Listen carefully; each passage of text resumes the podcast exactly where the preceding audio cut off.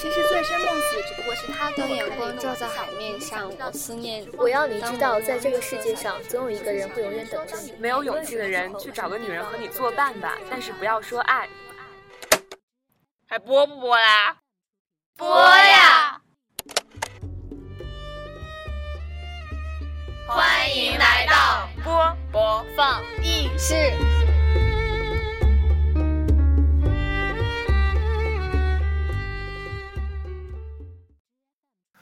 遥か空の星がひどく輝いて見えたから僕は震えながらその光を追いかけた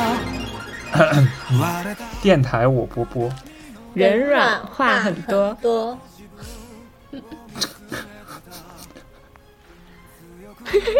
你所以继续啊六四，继续。 薛定谔哥，请继续。不是这个是不是有点离谱了？怎么离谱？就我作为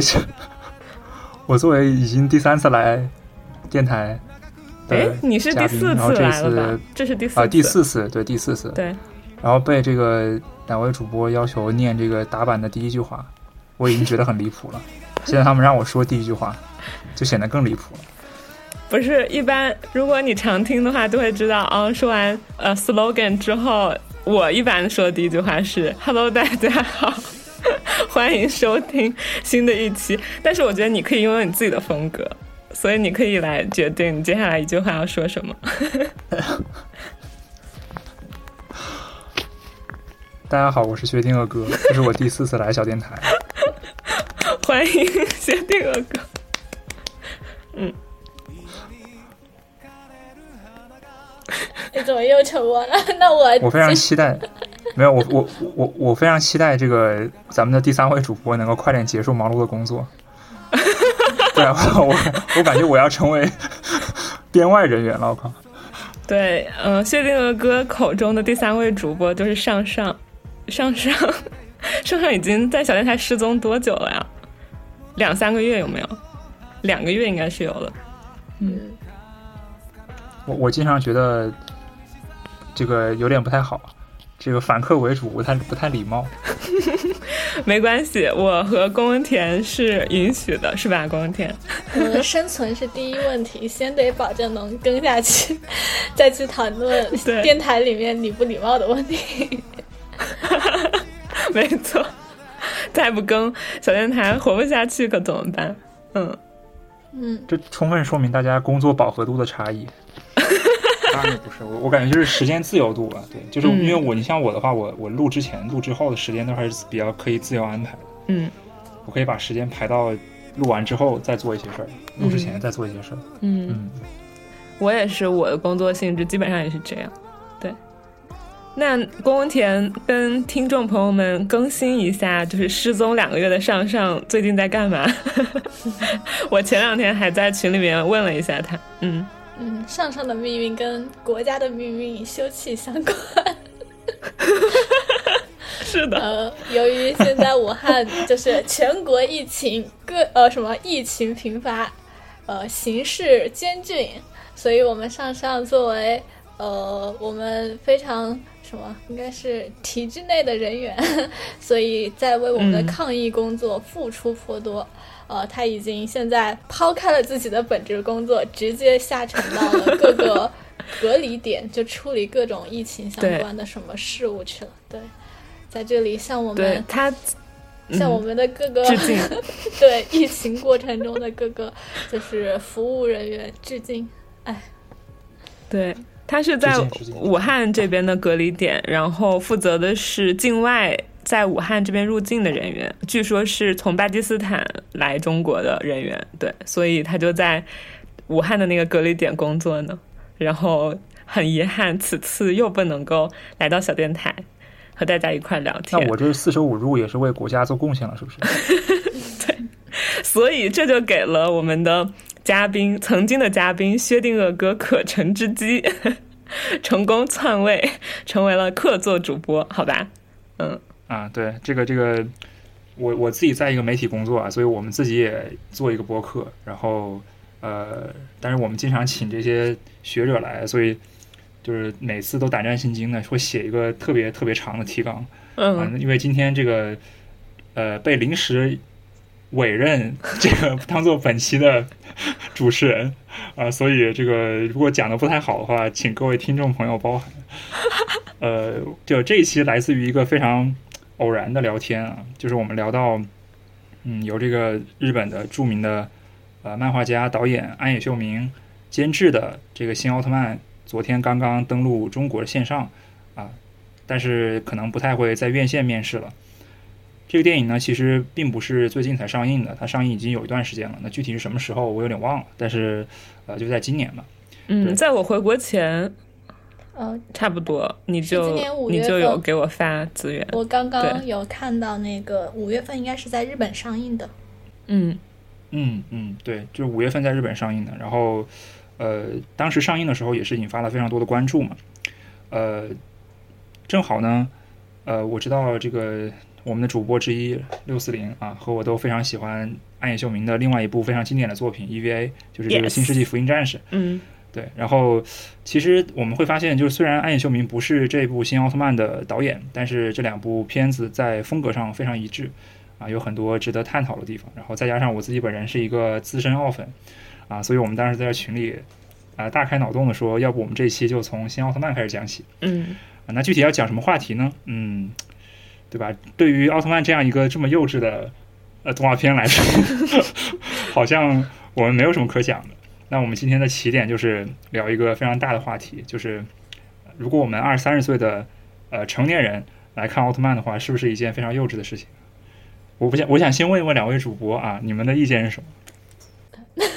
那我先回答，因为呃，首先是不是一个特别幼稚的事情？因为首先我基本没看过奥特曼，就是只是断断续续的看了一些片段，就了解一些奥特曼的东西，但是。没有完整的看完过任何一部奥特曼，所以今天我呃那个薛定谔哥在群里说完之后，我看那个新奥特曼啊，那我感觉看这个必然不是一件非常幼稚的事情。我感觉这一部新奥特曼里面充满了非常多的哲学命题、政治命题，对，所以感觉呃从这个视角上面还好。呃，其实我反而是刚刚在听薛定谔哥。说他是一个呃资深奥特曼粉丝的时候，我倒是还挺好奇的，就是大概是从什么时候就是会开始看奥特曼，然后是追到现在一直在追嘛？因为在看今天这个印象之前，我的确就是比较深的印象，就是因为奥特曼是在中国也算国民 IP 嘛，然后我之前看的很多综艺里面都会。哎，我不知道是不是用了这个 IP 啊，反正就是像《向往的生活》之前也请那个呃人穿成那个奥特曼的衣服去参加过，然后就是去那个什么乡村的那种图书馆，就发现小朋友真的特别特别喜欢。就是在我印象里面，的确就之前对奥特曼的印象是会更偏呃，就是儿童这个就是受众群体会更多一点点。所以其实是也想了解一下大家就是是从什么时候看的，就是现在看的话是有一些不一样的什么样的感受吗？就是之前的那些奥特曼是不是也可以简单介绍一下？我不知道有没有没看没看过奥特曼的听众朋友啊，就是可以考虑我的感受，简单介绍一下下，就是之前看的时候的一些感受啊，或者是喜欢的是什么？嗯嗯嗯，对，其实我刚刚因为是临危受命。所以我的那个开场可能有点没逻辑啊，就是直接进到一个可能是中断的问题了。所以这个这个介绍如果要讲的话，呃，要不要不六四零先讲，就是刚刚那个问题，你先简单讲讲你的看法，然后我再做一个非常 非常非常短的 summary。嗯，可以啊，可以啊。其实对于刚刚你那个问题，我没有什么。就是我没有什么 来自我自己的答案，我只不过听你说它是一个幼稚的动画片，我就觉得这个界定很不对。首先，它不是一个动画片呢，它是一个真人，然后它是一个特摄片，对，特摄儿童剧吧，可以这么解释。然后它不是一个动画片，然后幼稚嘛，嗯，我只能说。我可能是在每一个适合的阶段看到了适合的版本的奥特曼吧。就比如说我小的时候，我记得我爸给我买了一整套的碟，VCD 还是 DVD 我忘了。然后它那个壳还是一个那种玫红色的边框，我印象很深。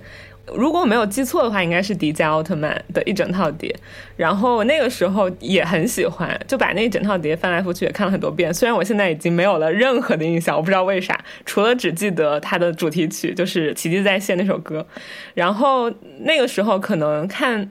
当时的那个奥特曼的 TV 版的剧集，我就会觉得很适合当时我的口味。然后再到现在。包括我是在研究生的阶段看了安野秀明的《Eva》，然后看了《新世纪福音战士》之后就超级喜欢，再到昨天的时候看了安野秀明监制的这个新的奥特曼，我就会觉得哦，他正好又是很适合现在的我去看的奥特曼。所以说，好像从我小到现在，我都没有觉得他幼稚。嗯，对。然后这是我的回答。嗯，你来简单向没有看过奥特曼的朋友们可以介绍一下。嗯。嗯，对，其实我突然觉得刚刚那个问题很适合做这个 summary 的铺垫了，因为我觉得，呃，安野秀明的这一部新奥特曼肯定不是传说中的子贡像，就是子供像就是指给小孩看的，对吧？它还是定位在成年观众里。嗯，呃，但是就像刚刚六四零讲的，就是你小时候看那个什么迪迦奥特曼啊，那些它是它是出现在你小时候，然后你觉得是一个正确的时期，就说明它本身确实是。很贴合这个小孩子的这个观影需求的，呃，然后刚刚宫田问我说，我是什么时候喜欢看的？其实我我最开始看应该是幼儿园中班，哇，记得这么清楚。对，幼儿园中班是什么时候呢？我想想看，往前倒推，可能是两二零零零年左右。嗯，对，因为就是奥特曼第一部奥特曼，就是暗野秀明的这部奥特曼的电影，它的蓝本是初代奥特曼，也就是所有奥特曼宇宙观里的第一位奥特曼。嗯。然后它的诞生时间是什么时候呢？是一九六六年，嗯，就是是一个非常非常早的时候。然后呃，简单来说的话，我们目前能看到的这么五十多位，每个人都有五十多集，呃，这个电视连续剧的这奥特曼，可以大致分为三个阶段吧。嗯，而这三个阶段本身也是跟日本的政治发展是非常相关的。那这三个时段，如果我们用日本政坛的这个划界来进行分段的话，其实是以天皇的那个年号为界的。嗯，就我们知道，可能从六六年那个时候开始到现在，我们一共有三代天皇的年号，对吧？这个昭和、平成和令令和，嗯，对吧？那所以说，基本上在就是奥粉的这个圈子里，我们会把五十多位奥特曼分成三个阶段，就是昭和时代、平成时代和令和时代。对，那么呃，如果我们从这个电影技术的角度来讲。刚刚我记得六四年提过一个词叫特摄局，对吧？他说这个，呃，暗夜秀明这部是特摄局，呃，不是暗夜秀明，就是所有的奥特曼对对对，就是本身所有奥特曼都是特摄，对对对。他虽然在中国他那个译制进来的时候翻译还是为还是叫动画片，但是它明显不属于动画片那一类，对吧？嗯。那特摄这个技术，它的全名应该就是说是特技摄影。那这个技术本身，它最大的一个标识度是什么呢？它就是明显区别于电脑 CG 技术。对，我们也可以根据这几个几个技术的区分来给他们划界。就是你像那个迪迦奥特曼，迪迦奥特曼其实是严格意义上的平成时代第一部。哦，也就是说前面昭和那一段都都过了，然后它是迪迦奥特曼是一九九六年拍的嘛，嗯，它是平成时代第一部，那么它的一个划时代性就体现在它里面有差不多三分之一到百分之五十的镜头是用 CG 处理的哦，也就是它不是纯粹的特摄。特摄片，对。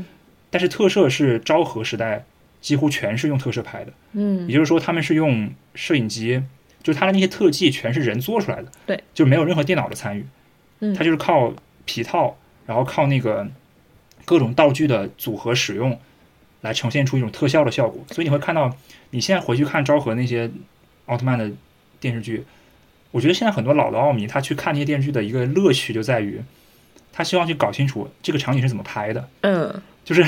比如说我要呈现一个山被炸开，然后里面钻出一只怪兽，嗯，然后你怎么营造那个火焰的感觉？那些东西全部都不是电脑做的，就都是人的，用什么鞭炮啊，用什么火柴啊那些东西弄出来的，嗯，所以那个就非常考验人的创造力和想象力。我印象最深的一个是，就是奥特曼系列第二作，就是奥特赛文，嗯，然后它里有一个变身的一个场景，就是他们是用眼镜变身的嘛，奥特赛文是用眼镜变身的，然后 那个变身的特效是一个火花。嗯，然后那个火花是怎么拍出来的呢？就是剧组拿了一盒火柴，嗯，然后把它按用一个环形的方式摆放，然后依次点燃，然后用摄像机快速连拍。哦，OK，对明白。，就是就是是一个非常非常简陋的作坊式的拍摄方式，但是拍摄的效果非常震撼。嗯所以就是当年有非常多好莱坞的导演，可能也包括我不知道有没有那个拍怪兽片那个托鲁，我不知道有没有他，就是他们后来都很多次去原母公司，就是奥特曼的母公司去取经，嗯就是去第一是学他们的怪兽皮套的制作，对第二就是学他们的特摄的技巧，就我怎么样去用手工的方式拍一个特技的场景出来。对，所以这是一个呃划时代的介绍。那那具体里面有哪些？那这个我觉得就就不用展开了，反正就是一个大致的一个时期的这么一个划分。嗯，特摄我感觉你们有什么疑问吗？嗯 我感觉就是在我脑海中，特摄最最经典的画面就是你能看到我们的演员，就包括饰演奥特曼的演员，还有怪兽，就是好好站在那儿的，但是他脚下的那些建筑物都是很小很小的，但是你看。当你在电视上看的时候，其实你会觉得，哦，那些建筑物、那些人是和你实际的生活中一样，但那些奥特曼和怪兽是巨大的，它就是用这种就是等比缩放的感觉，然后来创造这样的效果。对对对，其实我我有点好奇，你们看《新奥特曼》这部电影的时候，你们看完有什么感觉？就是各方面都可以，包括对它的镜头或者对它的剧情设定什么的。宫田说吧，因为我看过安野秀明的别的片了，你先说说你的。嗯嗯，我的感受，首先第一个就是因为它不是一开场就是一个呃大怪兽去攻击一个电厂嘛，呃那个它叫什么什么威兽啊、我已经忘记了名字，就是它的那个中文翻译。霍威兽，嗯，或威手，对。然后我当时第一个从视觉上的感受是，就是我想到了之前就是有一段时间我特别沉迷于那个豆瓣的那个 BBO，就是那个巨大物体迷恋的那个小组。然后就给我的就是那种震撼，因为像 BBO 它还反而是现实生活里面它会出现那种特别异常的、特别巨大的物体嘛，然后再去跟周围的那种呃类似于楼宇啊，或者是呃就平常的物体去形成对比，而那个怪兽出来的那个第一个感觉就是那种视觉上的那种特别巨大的那种感受，把所所有的周围的建筑物都显得特别的渺小。我觉得当时那个视觉震撼还是比较强的。然后第二个是就是视觉上，我先说视觉上当时对我印象比较深刻的。然后第二个是那个呃长泽雅美，就是它变大的那个地方，对于我的来来说，对吧视觉对视觉震撼也特别大。因为像呃奥特曼打怪兽的这个就是那种巨大，它其实你第一眼看的时候会哇，就是有一下子震撼的感觉。但是因为之前可能就是虽然我没有看过奥特曼，就很完整的奥看过奥特曼其他的剧集，但是奥特曼打怪兽的这个场面其实是经常看的，感觉已经好像习惯了，习以为常了。就是他他们的那个形象，因为他们形象本来也是特化的嘛，也不是日常生活里面出现的嘛，反而是长泽雅美那一个，就是她穿着日常的那样的一个工作服，然后被放的特别大，站在那个高楼大厦之间，而且刚当时的那个设定是她不是被。类似于是没有意识的嘛，就是是被那个外星人去对催眠了，然后他在那种无意识里面去行走，然后就用手去呃一肘子就把那个楼给戳破了，然后另外又有扬起那个腿腿要去踢另外一栋楼的时候，那个时候给我的震撼还比较强，然后以及那个外呃就是那个外星人不是是想用它去演示可以把人放大的那种生物武器的效果，放大之后就。让他倒在了那个地方，倒在那个地方之后，大家就拿了特别多的布盖在他身上，就把他围起来了，想要做研究。那个就是给我的视觉震撼也还挺强的。就是这个是我在看的时候，哦，还有一个镜头就是那个呃外星人他去，就是他们变大了之后的那个奥特曼，他们去抓那个长泽雅美的，就是他好像给了很多个这样的一个镜头，一个是去抓那个长泽雅美雅美是。呃，饰演的那个角色，然后还有一个是去抓那个，就是他们的那个什么贝塔体的那个呃盒子，那个那个给人的震撼也挺强的，就是因为正常开始的时候，正常场景就是一群正常的人，正常大小的人在那儿开会，突然天空中伸出一双 巨大的手，让我想到了如来佛 的五指山。如来神掌，嗯，对对，所以呃，今天看，因为的第一个就是还是这个视觉上的那个感受还挺强的，还挺神奇的。然后第二个就是呃，就是剧情上面的一些东西，就是刚刚也提到了，就是它让我看着看着就想到了《三体》，就有点像科幻片的感觉。他在讲呃，就是整个星际宇宙文明之间的一些生存的法则，呃，什么呃，地球被其他的外星文明发现了，然后外星文明就是想用各种各样的办法去让人类灭绝，然后第一个来的人他可能是希望什么挑动什么人类之间的战争啊之类的互相不信任，去达到这样的一个什么人类灭绝的效果，然后第二个那个哦，就是我现在所有的表述都是写剧透啊，反正有。介意的同学暂时就可以停下来了。然后第二个就是那个外星人，他的那个设定也是还挺神奇的。就是我开始他刚出场出场的时候，我以为他的那个是有点类似于那种宗教的传教士的角色，就是他或者是商人的这样的一个角色，就是他们是在宇宙之间，呃，在各个是呃。星球去兜售他们的一些武器之类的，但是我在想，他们兜售人类的给他的钱，他在宇宙上面也用不了，所以他的目的到到底是啥呢？后面看他跟奥特曼的那一番对话，哇，我就觉得这个很 很神奇的一个设定，就是说他要把所谓的人类认为外星文明所拥有的特别强的武器给人类，然后让人类自己拿着这个武器之后，发现他还是打败不了。外星文明，然后自己感到绝望，然后最后灭绝。我觉得这种就真的是那个当时第一感受就是哇，杀人诛心。然后最后一个那个就是设定，就是那个佐菲带来的那个呃，就是直接一个类似于无敌的那种，有点像二向步的一样的一个武器，就直接让整个地球灭亡。就是当时看的感觉还挺挺挺像《三体》的，就挺像科幻片的，就是去探讨一些就是。外星文明跟发现一个新的文明之后，它的一个做法，然后以及他们为什么要这么做，然后这个是第一个点，然后第二个点跟《三体》特别像的就是，在外星文明这样的一种威胁进来了之后，人类的不同的国家，它在这种政治中间的一些博弈啊，就是每个国家都想去把他们当做是一个。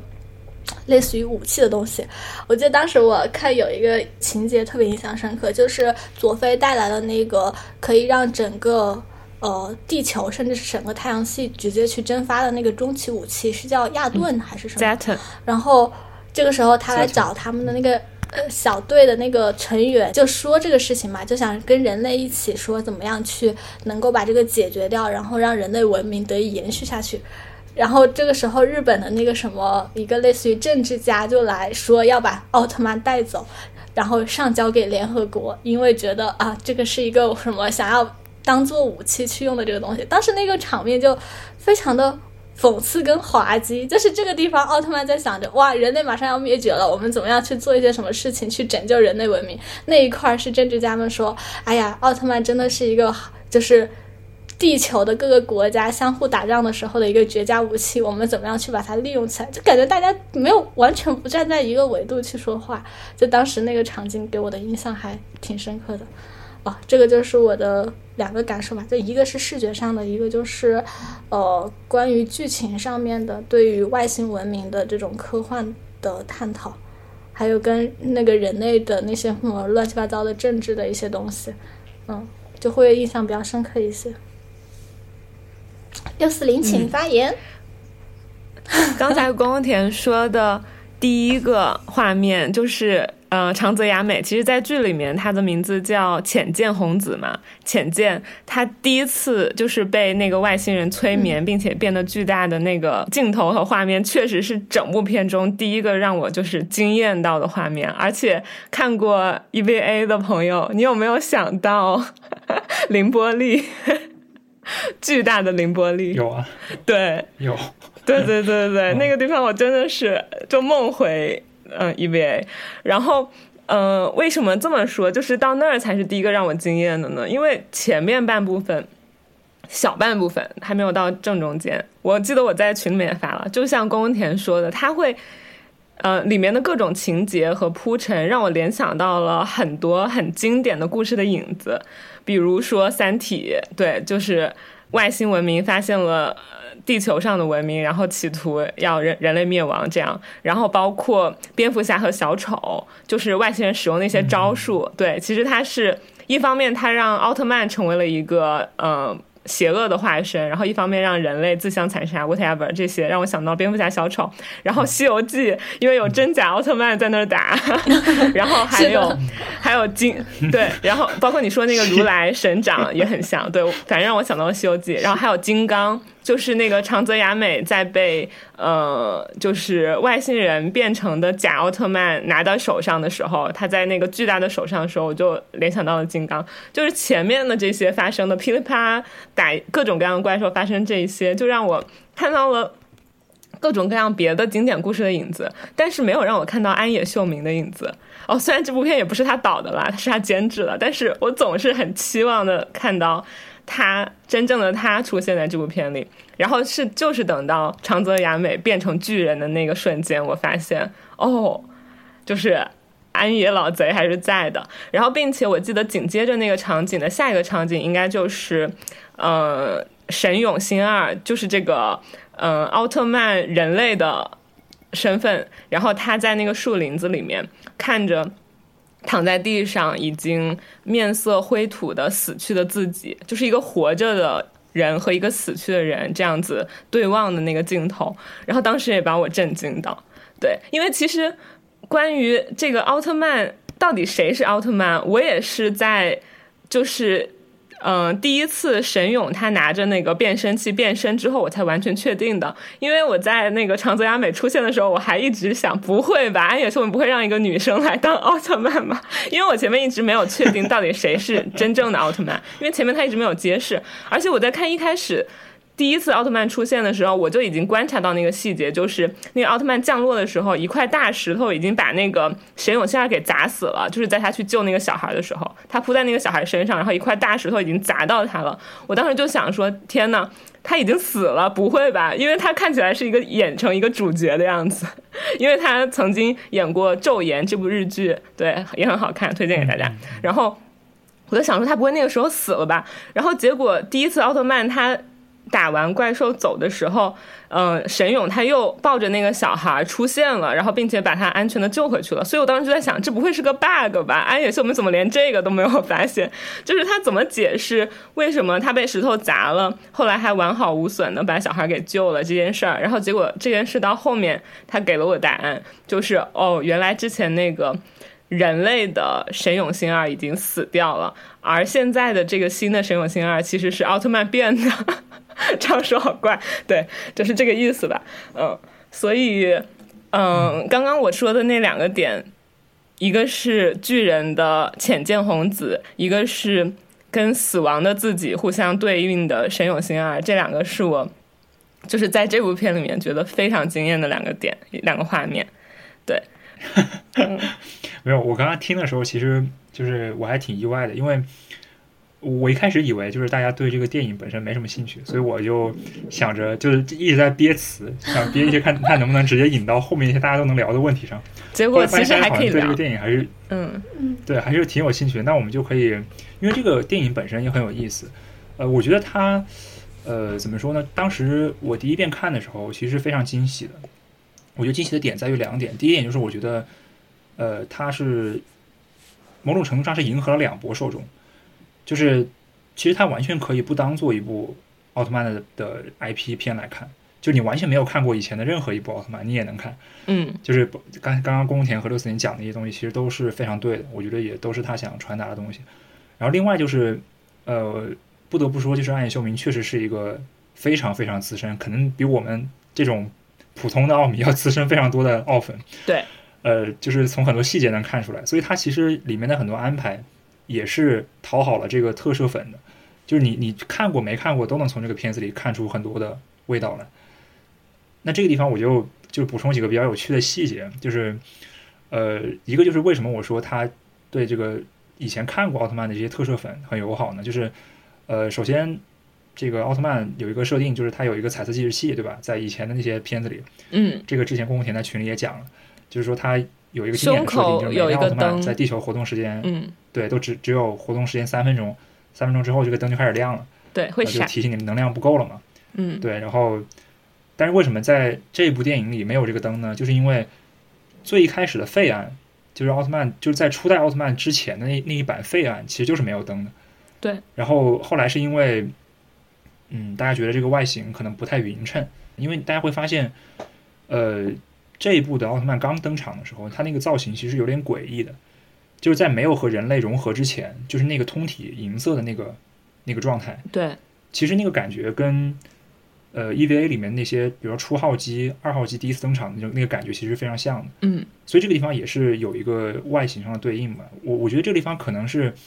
暗野秀明他综合了两种考量，一方面是找那个废案的这种致敬，另外一方面也是希望和自己心目中的一个比较理想的形象相契合。嗯，对，因为呃和人类合体之前，那个奥特曼是一个没有人性的存在，就是他是一个神。嗯，对吧？他其实整个人的那个感觉是非常抽离的，所以这是一个形象上的一个考虑。我可以补充一下吗？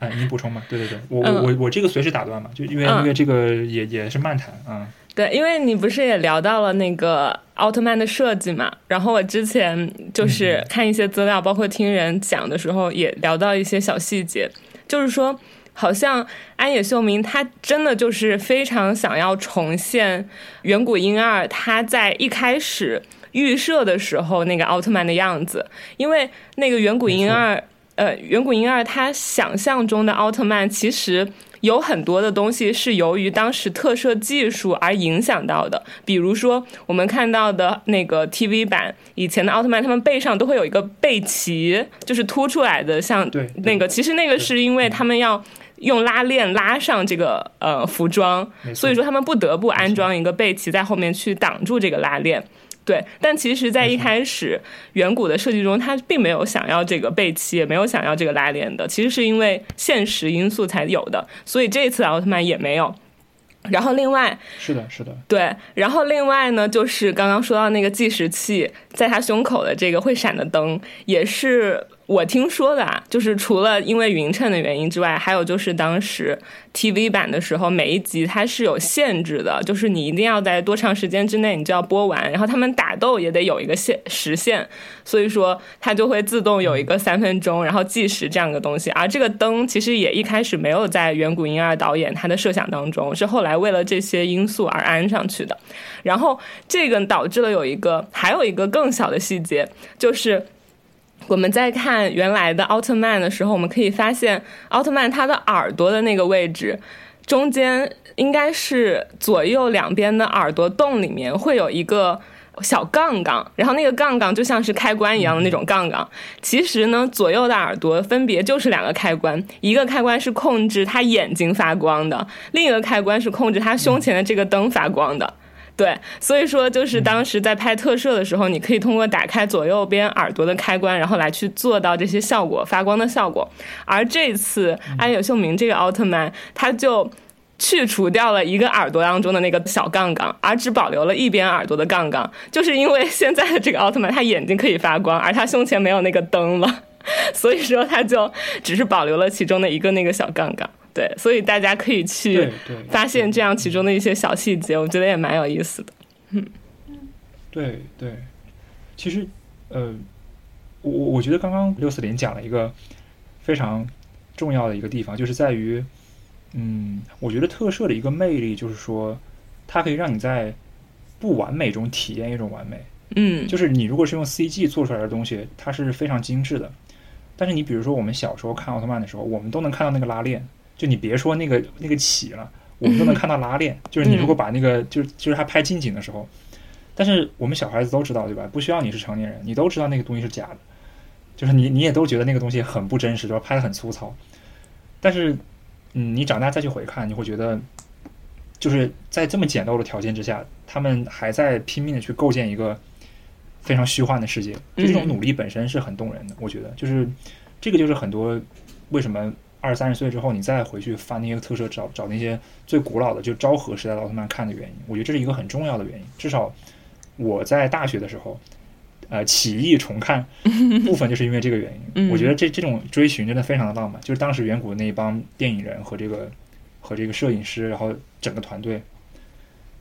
刚刚呃，薛定谔哥这一番描述让我想到，我前段时间看就是讲那个。八十年代那个《西游记》的那个拍摄，也是说拍了特别多年，都是用那种特别就是就没有特效嘛。那个时候就是全部就是走过全全国很多地方，然后通过各种各样的方式去模拟出那种什么各种各样的那种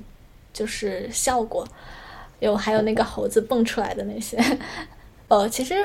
呃，现在有的时候你再回去看吧，你会觉得的确它没有那么的精致，没有像现在的那个特效一样那么完美的就是那种效果，但是反而就是那种你还能够更能够带入进去，就是那种真实感还更强一些。我也不知道为啥，就是反而是现在有的时候特效过于完美了，你会觉得就是视觉上享受到了，但是对对，但是你从情景上，你好像觉得没有办法真的带进去这个世界，嗯。嗯，这个也是一个还挺神奇的感受的。是的，是的，我觉得你触及了一个一会儿我们可能会聊的问题。嗯，但是我们先按下不表。呃，我我继续讲讲刚刚有一个就是没有讲完的一个点，就是说暗野秀明他为什么是一个资深奥粉。嗯，还有一点很重要，就是呃，大家都知道，就是他在这里面选的，相当于他要在一部电影里一个半小时时间里把初代奥特曼三十九集的剧情提炼出精华嘛。这是一个很难的一个事儿，对吧？然后他就选了几个最有代表性的敌人。那呃，这其中最引人注目的应该就是最后那个 Zeton，就是毁灭银河的那个兵器。嗯，那个确实也是初代奥特曼的，就是内部里的 BOSS。就是初代奥特曼只打过一场败仗，就是对 Zeton，就是原著也是这样。然后呢，但是这里有趣的在于哪里呢？就是在于，嗯，在国内外的奥特曼论坛里，奥粉中有一个。深埋的梗，就是你如果不是很多年的奥粉，一般都不知道这个梗。就是当年那个在另外一部奥特曼里面，然后有这么一句台词，那句台词其实说的是某个毁灭地球的计划是一个外星人定的，但是呢，那句话在翻译到中国的时候，可能是中间那个日文翻译出了点问题，把那句话翻译成了毁灭地球的计划是佐菲定的。但是佐菲其实是初代奥特曼里出现过的角色，对吧？然后那句话就就完全翻错了。但是当时上一场就直接把这句话翻进来了，所以所有的小朋友看到的那个光盘，全是毁灭地球的计划是佐菲定的，但是那个剧里根本没有佐菲，然后这个地这个东西也成了一个童年之谜，你知道吗？然后 后来长大的时候，我在翻资料，我才知道这句话是翻错了。嗯，但是这句话就因此成为了一个梗，就是就是在那个 B 站里，你看任何一部奥特曼，弹幕里都有人刷说什么佐菲又来毁灭地球了，什么什么之类的。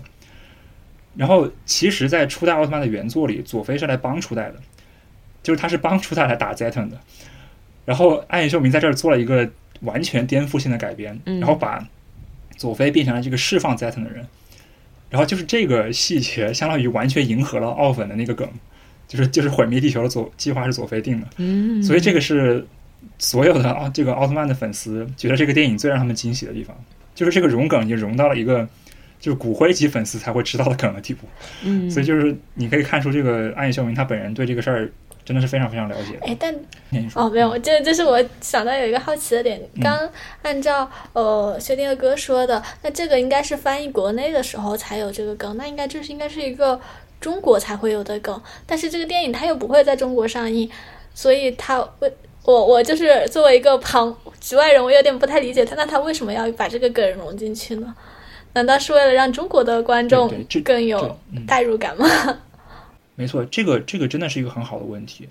这个真的很好的问题，因为这个这个错误是上一场就是当年那个上海译制中心他们那边犯的嘛。我当时也在想这个事儿，就是这个融梗是非常明显的，我不知道是不是巧合，但我觉得应该不是巧合，因为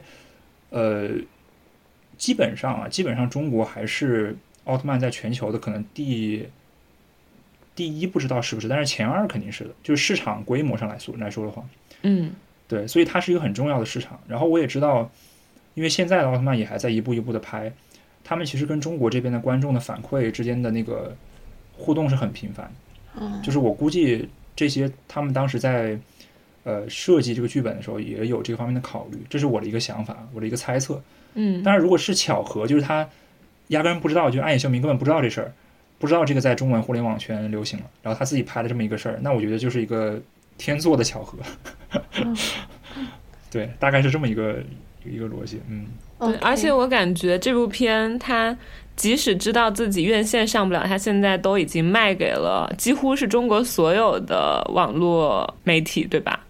对，流媒体。对，所以我觉得他应该就是有想要把这部作品给到所有中国能够看到的观众看。嗯。早就已经有这个计划，对对，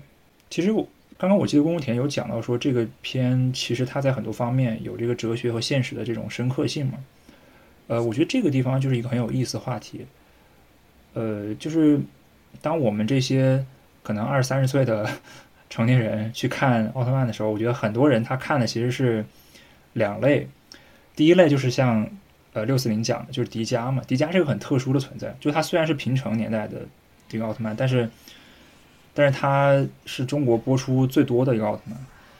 就是他是在电视台播，对吧？他不是像以前的很多奥特曼是用光碟，就你得去买，嗯，对吧？你但是它是在电视台播过的，而且不止一个电视台，甚至不只是卡通频道，所以就是它的影响力是绝无仅有的。就在中国，它在日本并不是最受欢迎的，但是在中国肯定是最受欢迎的。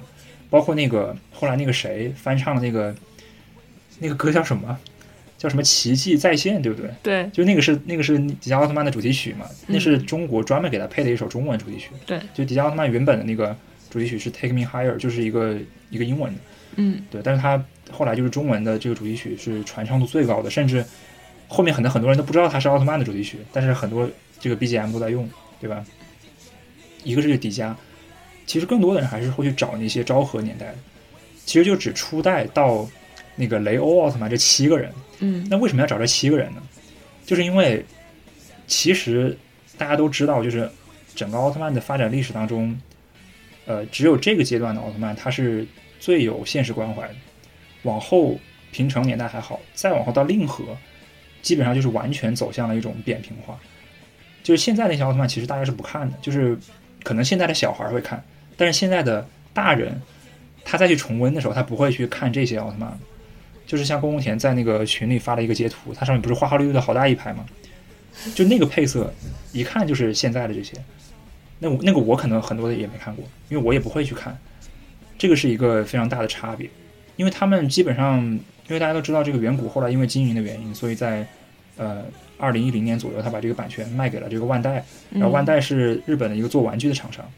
所以后来的很多奥特曼，它的拍摄已经不是为剧本服务了。它是为玩具服务，就是我拍这个东西是为了卖更多的玩具，所以我要把奥特曼的外形做的足够酷炫，嗯，然后道具做了很多，但是剧情什么的就就就嗯完全没有以前用心了。那为什么要提这个呢？就是因为其实我觉得这也是暗野秀明他这部电影他比较得奥米喜欢的一个原因，就他回到了昭和的传统，就他试图通过这个空想的外壳去讨论很多其实每个人都会面对的问题。嗯，我可以举几个例子，嗯。当然这个没什么逻辑啊，我也不知道为啥我要聊这个，感觉大家好像可可以聊聊这个电影，那我就展开讲讲。嗯，就是嗯，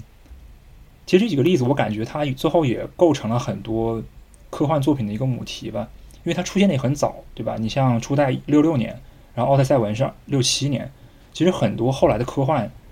我不敢说他们借鉴了这类这些这个呃先先驱的想法，但是可能多少也是受点影响，比如说那个。在奥粉里流行的这个奥特曼三大问题组，对吧？这个就是所有的奥特曼剧集都可以不看，只用看这三集就行了，一共可能加起来一个小时。嗯，第一个就是那个初代奥特曼里有一集，呃，就是那集的名字叫做这个“我的故乡是地球”。他讲的故事其实很简单，其实就是说有一个宇航员，然后当年在美苏冷战的时期被苏联发射到那个宇宙上去，但是当时苏联的那个航空技术并不成熟。对吧？所以他那个发出去之后收不回来，那宇航员只能被遗弃在外太空，然后没人管他的生死，然后他就这么漂泊，然后就死在太空里嘛。结果好像就是意外的碰上了一个外星辐射，然后把他变成了一个叫贾米拉的外星人。嗯，然后他就要回来报复地球，他就第一个选定的目标就是联合国总部。嗯，就是联合国首脑在开会，在商量下一次的这个太空军备竞赛什么时候开始，然后那个贾米拉就过来大闹会场。然后奥特曼就变身了，然后出去就是三下五除二就把这个贾米拉干掉了。但是干掉的时候，那个导演给了加米拉一个非常长的长镜头，就是他在地上很痛苦的哀鸣。然后那那一集的最后一幕就是，呃，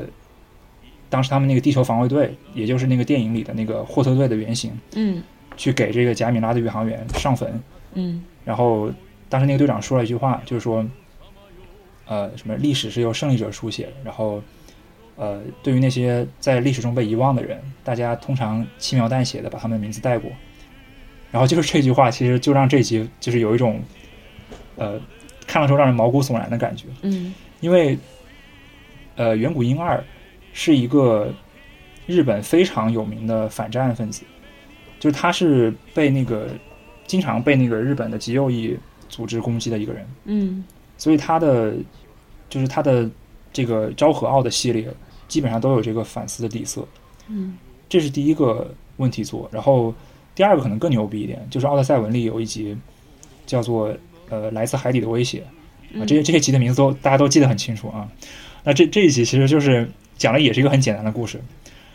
就是它的大意就是说，这个地球人不是地球的原住民，就在地球之前，地球人之前几百万年以前，其实有一个叫做努马尔特人的种族，他们是地球真正的原住民，然后地球人呢其实是侵略了他们，然后把他们赶到了海底，其实有点像那个亚特兰蒂斯的那个神话，对吧？然后嗯努马尔特人就被被迫蛰伏到海底，一直沉睡着。然后因为这个，然后在底下积蓄着力量，然后因为地球上的战争，还有环境危机，然后导致人类的力量开始减弱了。嗯然后到了这个拍《奥德赛文》这个年代，啊，努马尔特人决定奋起反击，然后要攻打陆地。然后这个时候呢，这个奥特赛文变身去阻止这个努马尔特人的怪兽。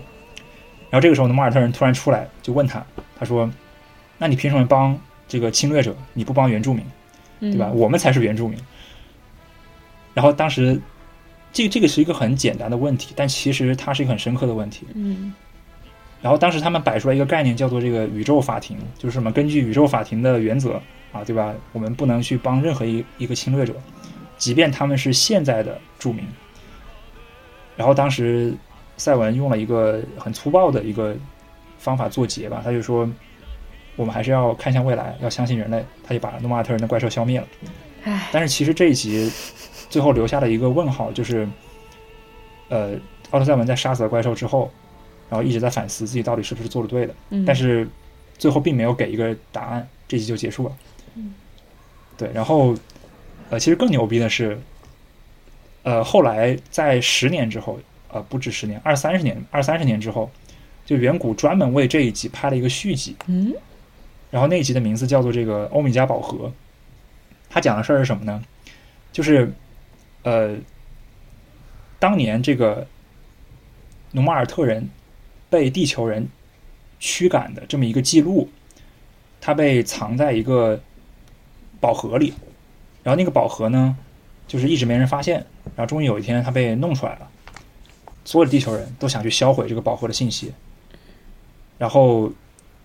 奥特赛文给人类一个建议，就说你们需要把这个讯息发送到宇宙里去，就是向他们公开我们地球人曾经侵略过诺马尔特人。嗯他说，只有这样做，才能够让宇宙人知道，就宇宙里所有文明知道地球人已经进化了。嗯就是当时所有的地球人都觉得我们不能把这个档案公开，因为如果一旦公开，所有宇宙的文明就会认为我们是侵略者，他们会来制裁我们。但是奥特赛文给他们建议是，你们必须得把这个讯息主动公开出去，因为你只有主动公开，你才能说明你已经从一个野蛮的侵略者进化成为一个会赎罪、会反思的文明人。嗯然后当时你知道，我我小时候是没看懂的，等我好像是研究生一年级，对，我在人大读研的时候，我有个寒假，我我突然把这一集找出来看，我当时那种震撼真的是难以形容。就我我其实很少在 很多小说里，甚至包括后来的很多科幻小说里看到这么牛逼的设定。嗯就是当时我看到这个，我当时在想，我小时候看的是这个动画，呃是这个特摄吗？这个想法也太牛逼了！就是他向这个宇宙证明自己文明的方式是公开自己曾经侵略过别人的历史。嗯然后那个那一集其实就在这样一个就是通过雷达发射这个讯息的一个电波声里结束。嗯，对，哇，我好想看我天，这嗯对这一集，因为它是它是相当于嗯，从一开始就给了一个非常深刻的语境。因为小时候我看那一集的评价是非常低的，因为我根本看不懂，我不知道他们在争什么，就我不知道这个里面有什么矛盾。我当时只看到就是说，就就滑到那个打怪兽那个地方了，但是我不知道这前面他们在他们在争什么，对吧？嗯嗯我后来这个再看一遍的时候，我才发现，就是这个是一个我从我其实从来没有设想过的一个一个解决方案。嗯嗯，可能以前我们在思考这种，就是也有小说的设定是这个地球人不是原住民，对吧？就是然后他们可能是有别的什么地底人呐、什么海底人呐、但是我从来没有想过对这个问题的思考可以更进一步，就是如果我们真的是侵略者，那我们现在就已经是这个地球上的居民了，我该怎么处理这个矛盾呢？是让他们把我们反杀，反过来奴役我们，还是说我们就把知道真相的人赶尽杀绝？我觉得奥特赛文那个续集其实给我提供了第三种可能性，我觉得这是一个非常非常了不起的构想。嗯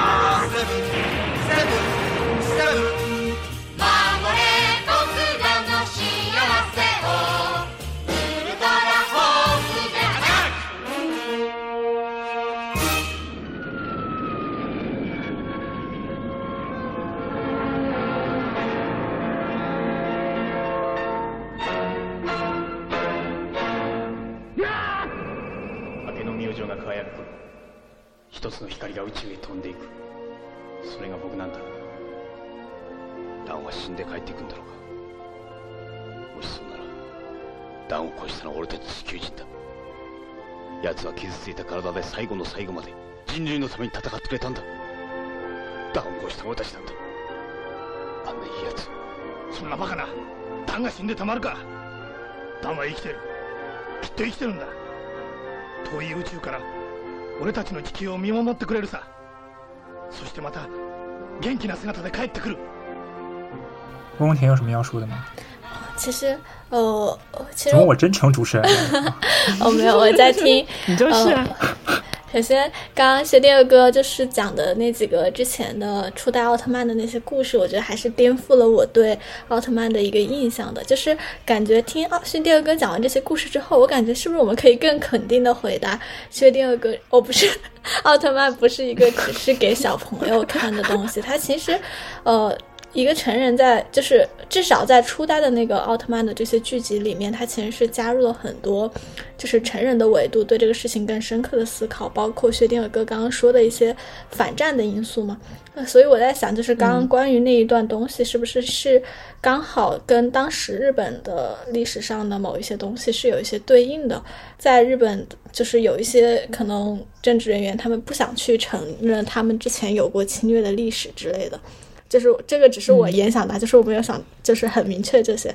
然后第二个，其实我想到就是说，像薛定谔哥说，现在的奥特曼越来越扁平化，他其实是不是就是说，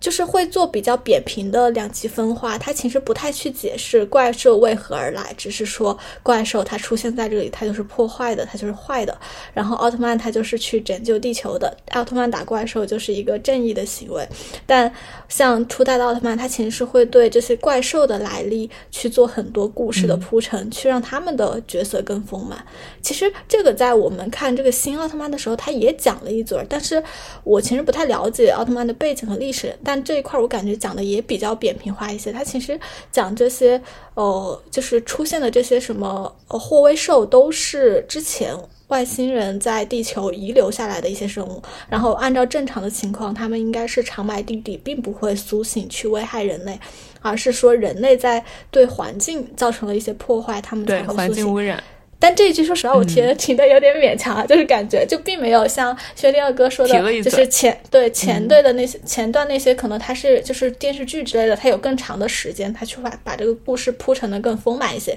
这感感觉简单的提一嘴，当时我看的感受有点就是为了上价值而上价值，然 后这个 这个会觉得让我有一点那个。但本本来可能这个新奥特曼这一块里面，它主要也不是在去讲这个事情嘛，可能它更多的还是像去对。就是宇宙文明啊、政治博弈之类的这些东西的一些探讨。然后第二个，其实我在看《奥特曼》上，我我比较迷惑的一点，刚好向两位主播请教一下，就是为什么奥特曼会这么热爱人类啊？就是我在看《奥特曼》的时候，我一直在问这个问题，我不太理解。虽然在电影里面他给了一些很简单的回答，比如说那个那个奥特曼他。就是变成了那个人类嘛，然后他说是因为他当时看到那个人类用他的身体去护住了那个人人类幼崽，他被这种东西感动了，然后他就变成了他活在了地球上。哦，就是我觉得这个可能是我的格局不够高吧，就是我当时的那个感受是有一些不太能理解的，就是为什么呢？然后最后他不是那个设定里，他为了拯救人类，他就是。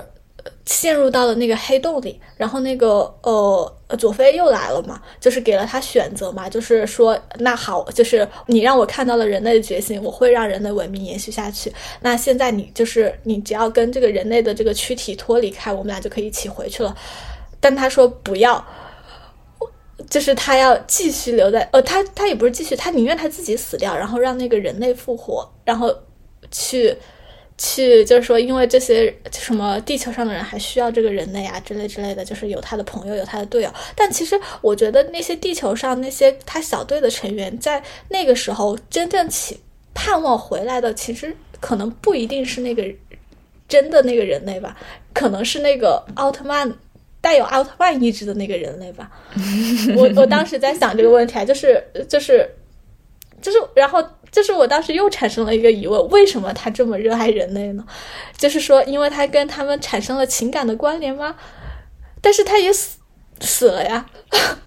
就是所有的这一切，所以就是想看一下你们，你们对这个问题的一个感受。就是还是说，他其实在之前的奥特曼的系列里面，会对这个东西其实已经讲过，讲得很清楚了。就是他们的职责可能就是守护人类之类的，巴拉巴拉。我先说吗？还是薛定谔哥先说？嗯，六四零先说吧。这是一个非常非常好的问题。嗯嗯，我倒不是觉得可能他在之前的奥特曼里讲过，我倒可能觉得是因为安野秀明在之前的 EVA 里讲过 类似的主题，所以说当他在现在用这个奥特曼的故事也在讲一个他想要表达的类似的观点的时候，我可以感到深深的共鸣和共情。对，嗯，所以我记得在这部电影里的那个原话，他说的是什么？他好像对佐菲说的是，人类这个生物居然可以，呃，一边什么什么走向死亡，又一边什么什么活着。我不知道你们有没有人记得那句台词，反正我印象中好像是这句。嗯嗯，算了，whatever 不重要。总之就是。就像我看完这部片的时候，我在群里面的第一反应，我也说，就是看完这部片让我更加的热爱人类了。虽然好像人类真的有太多太多让人绝望的地方，就其实这部片里面，我觉得描述了很多人类的丑恶。就是那些政客的嗯勾心斗角，然后人类的一些很脆弱不堪，人类的弱小和无助，然后嗯，甚至包括长泽雅美变成巨人那一段，我们也能看到那些嗯在人性当中的欲望，他们对于性的本能，就是人类真的有太多。让人绝望的地方了，包括现在我们去看这些社会新闻，比比皆是。但是为什么，就是面对这样的一个物种，奥特曼还是可以毅然决然的，怎么说呢？被人类这一个物种吸引，而且甚至愿意这样义无反顾的帮助人类继续的活下去。我觉得对于我来说，嗯，这个观点是安野秀明他。嗯，在我看来，他现在慢慢的年纪变大、变老之后，逐渐变得很温柔的地方，因为他在他最新的那个《新世纪福音战士》的电影版里面，他也描写了一段，就是那个动画片里的女主角之一，她原本是一个克隆人，然后这个克隆人她没有任何的情感，没有任何的欲望，没有任何的表情，然后她就是那种，呃，像机器人似的很冷淡的人。但是他在嗯最后那一部《新世纪福音战士》的故事里，他来到了一个村庄，一个在整个世界末日中好像类似就是唯一幸存者所在的一个村庄。然后他在那个村庄里感受到了婴儿的新生，感受到了人类的死亡，感受到了平时的劳作，感受到了阳光，感受到了。丰收收获，感受到了食物，感受到了这一切又一切很细腻、很温柔的人类所拥有的东西。不能说它只是人类所独有吧，但至少可能对于奥特曼这样的外星人和对于像林波丽这样的克隆人来说，这是人类所独有的东西。对，然后这又让我回到了那一期我和龚文田聊关于死亡那期的话题的时候，我说为什么我那么的害怕死亡，就是因为我好像很喜欢现在我们这个世界上我们活着的时候所能触碰到的那一些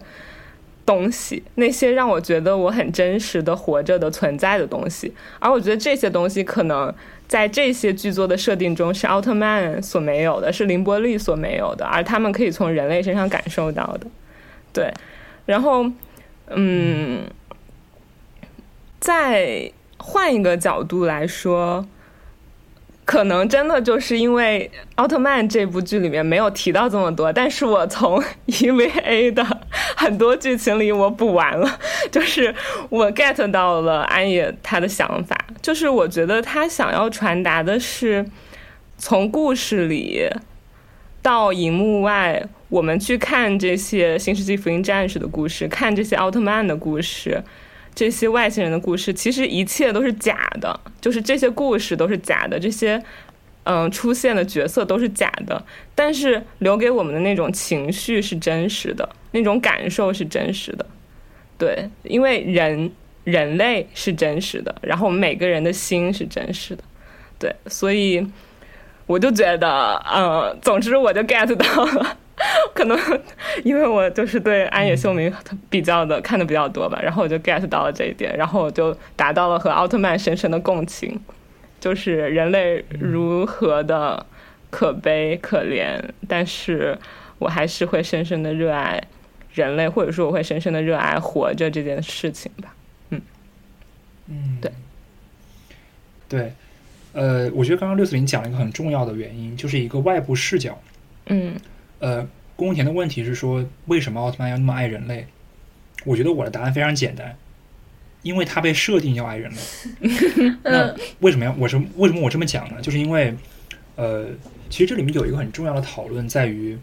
我们怎么证明人文主义的优越性？什么意思呢？就是，嗯，当我们为一个人，人类是不是万物之灵长？其实你会发现，任何一种论证都是没有效果的。因为你你跳不出人类的价值尺度去谈论这么一个价值问题，但我觉得有的时候我看着一些事儿的发生，我也会觉得人类这么烂就灭亡吧，就灭绝吧，就是我也会有这样的想法。我我我我知道肯定会有这种情绪，但是但是它肯定不是主导嘛，就是说，嗯，即便你看过这么多人类的丑恶，你经常也会觉得那人类都毁灭算了。但是，当你真正去呃做一个终极的拷问，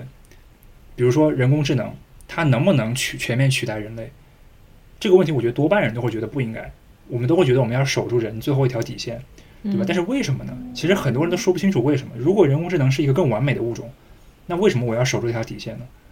其实你会发现，在这个问题上，所有理性的论证都是失效的。所以，其实有一种观点可以称为一种强人文主义的观点，就是说，它不是一个论证，它就是一个设定，一个强制性的设定。我们就应该认为人类是最高的，就就不问为什么。就是它就是一个思考的终止点，它就很像是信仰，就是你问一个基督徒，上帝为什么存在？不为什么，它就是存在，对吧？就是我们只有持这样一种立场，才能保证，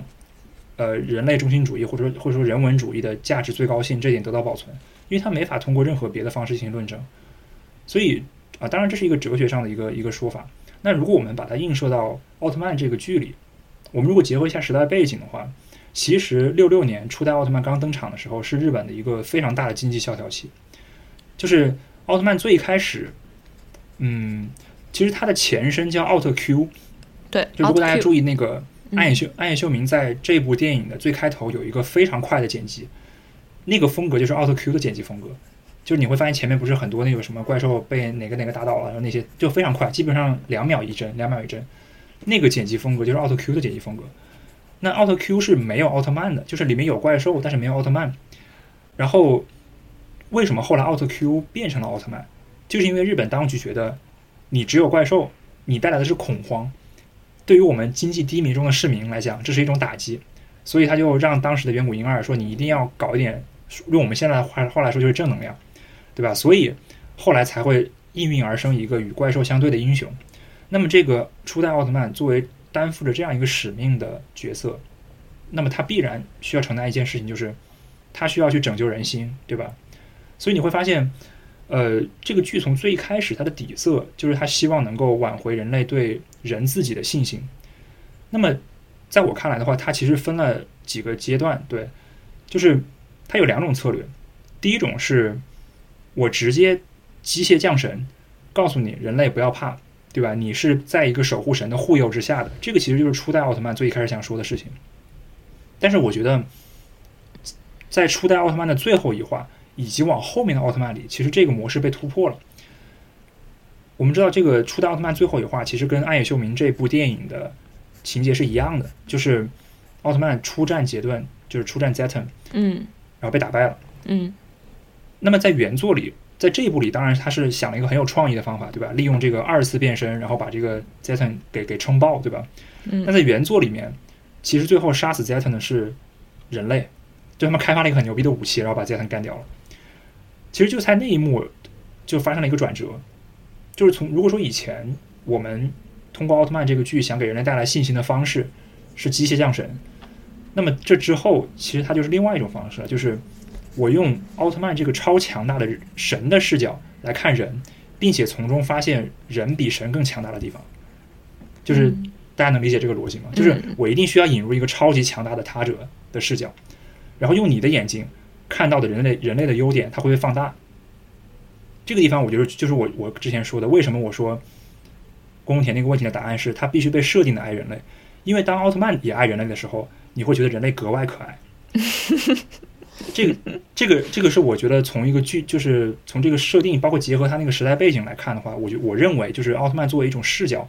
它可能给我们所谓的人文主义带来的一些影响。当然，这个可能有一些导演他也是这么讲的，就是呃，一直以来可能奥特曼都是被当做一种机械降神的存在，但是他和人的关系其实是发生了很多次微妙的变化的。嗯，甚至你像暗野秀明在这个电影里，我觉得他做了一个很好的突破，在于哪里呢？在于可能。他站在奥特曼的视角会更多一点，嗯，就你会发现，呃，奥特曼他最开始是一个没有和神勇结合的一个神的形象，对吧？对。那么他遵循的逻辑是什么呢？其实是跟佐菲一样的，佐菲其实代表的那个光之国就是一个神的逻辑，对吧？就是，嗯，呃，没有感情，就是一切都以利益最大化为为宗旨，对吧？我如果觉得地球是威胁，我就放个 Zeton 把地球灭了，对吧？就是完全没有任何这个个体的那种情绪和考量，在我考虑都是整体。然后都是一种最大化的利益算计，但是你会发现，呃，奥特曼被打动的一点，恰恰是对这种算计逻辑的破除。嗯就是神勇牺牲自己去救别人，对吧？在奥特曼眼里，那有什么比我自己的保存利益更大呢？但是神勇做了这件事情，所以他就觉得他接受了一种和他的光之国完全不一样的逻辑。所以我，我个人觉得那个时候，其实奥特曼并没有说被人类打动，嗯，他只是觉得好奇，对对吧？所以我要跟神勇合一。嗯这个时候我，我对我兼有的是神和人两种思维，对所以我会既利己又利他。然后到了最后，这个 Zeton 的最后一战，他必须要做出抉择的时候，导演还是站队了。导演还是希望借奥特曼之口来告诉大家，其实人性比神性更高贵。嗯所以他会选择让奥特曼说出啊，我把我的生命给神用，还让佐菲补了一句说你就那么爱人类吗？所以我觉得这个是一个呃还挺清晰的一个星座变化。对，嗯。我不知道这个有没有解答宫田的问题。而且你刚刚提到的那个经济衰退期的那个时代背景，这就是为什么我会觉得安野秀明他在这一次选择在这个时间点出新奥特曼，也是对现在这个时代有他自己的人文关怀。因为我就觉得，其实现在这个时代也是全人类世界的每个角落，大家都在共同的去面对一个问题，然后也在面临各种经济衰退，然后各种疫情、疾病这样的事情。所以其实这个时候的人类也真的挺需要一一剂强心剂的，对，所以就我就会看完那个之后，我也能感受到一点，暗野秀明就希望啊，人类你们还是就是值得被救的，你们还是要振作起来的，有一点这种感觉，嗯对，没错，没错。嗯嗯嗯我觉得是解答了我的疑惑的，就是可能在我刚就是发出那个疑问的时候，只是用一个人性的维度带入到奥特曼的那个角色，其实会产生这样的一些困惑。但是的确从从这个剧的设定来说，因为就是可能它其实不是一个所谓逻辑的东西，更多的是一种。就是一种一种信仰吧，情感和观念，对，就是对对对可能是导演想去传达的一个东西。嗯对，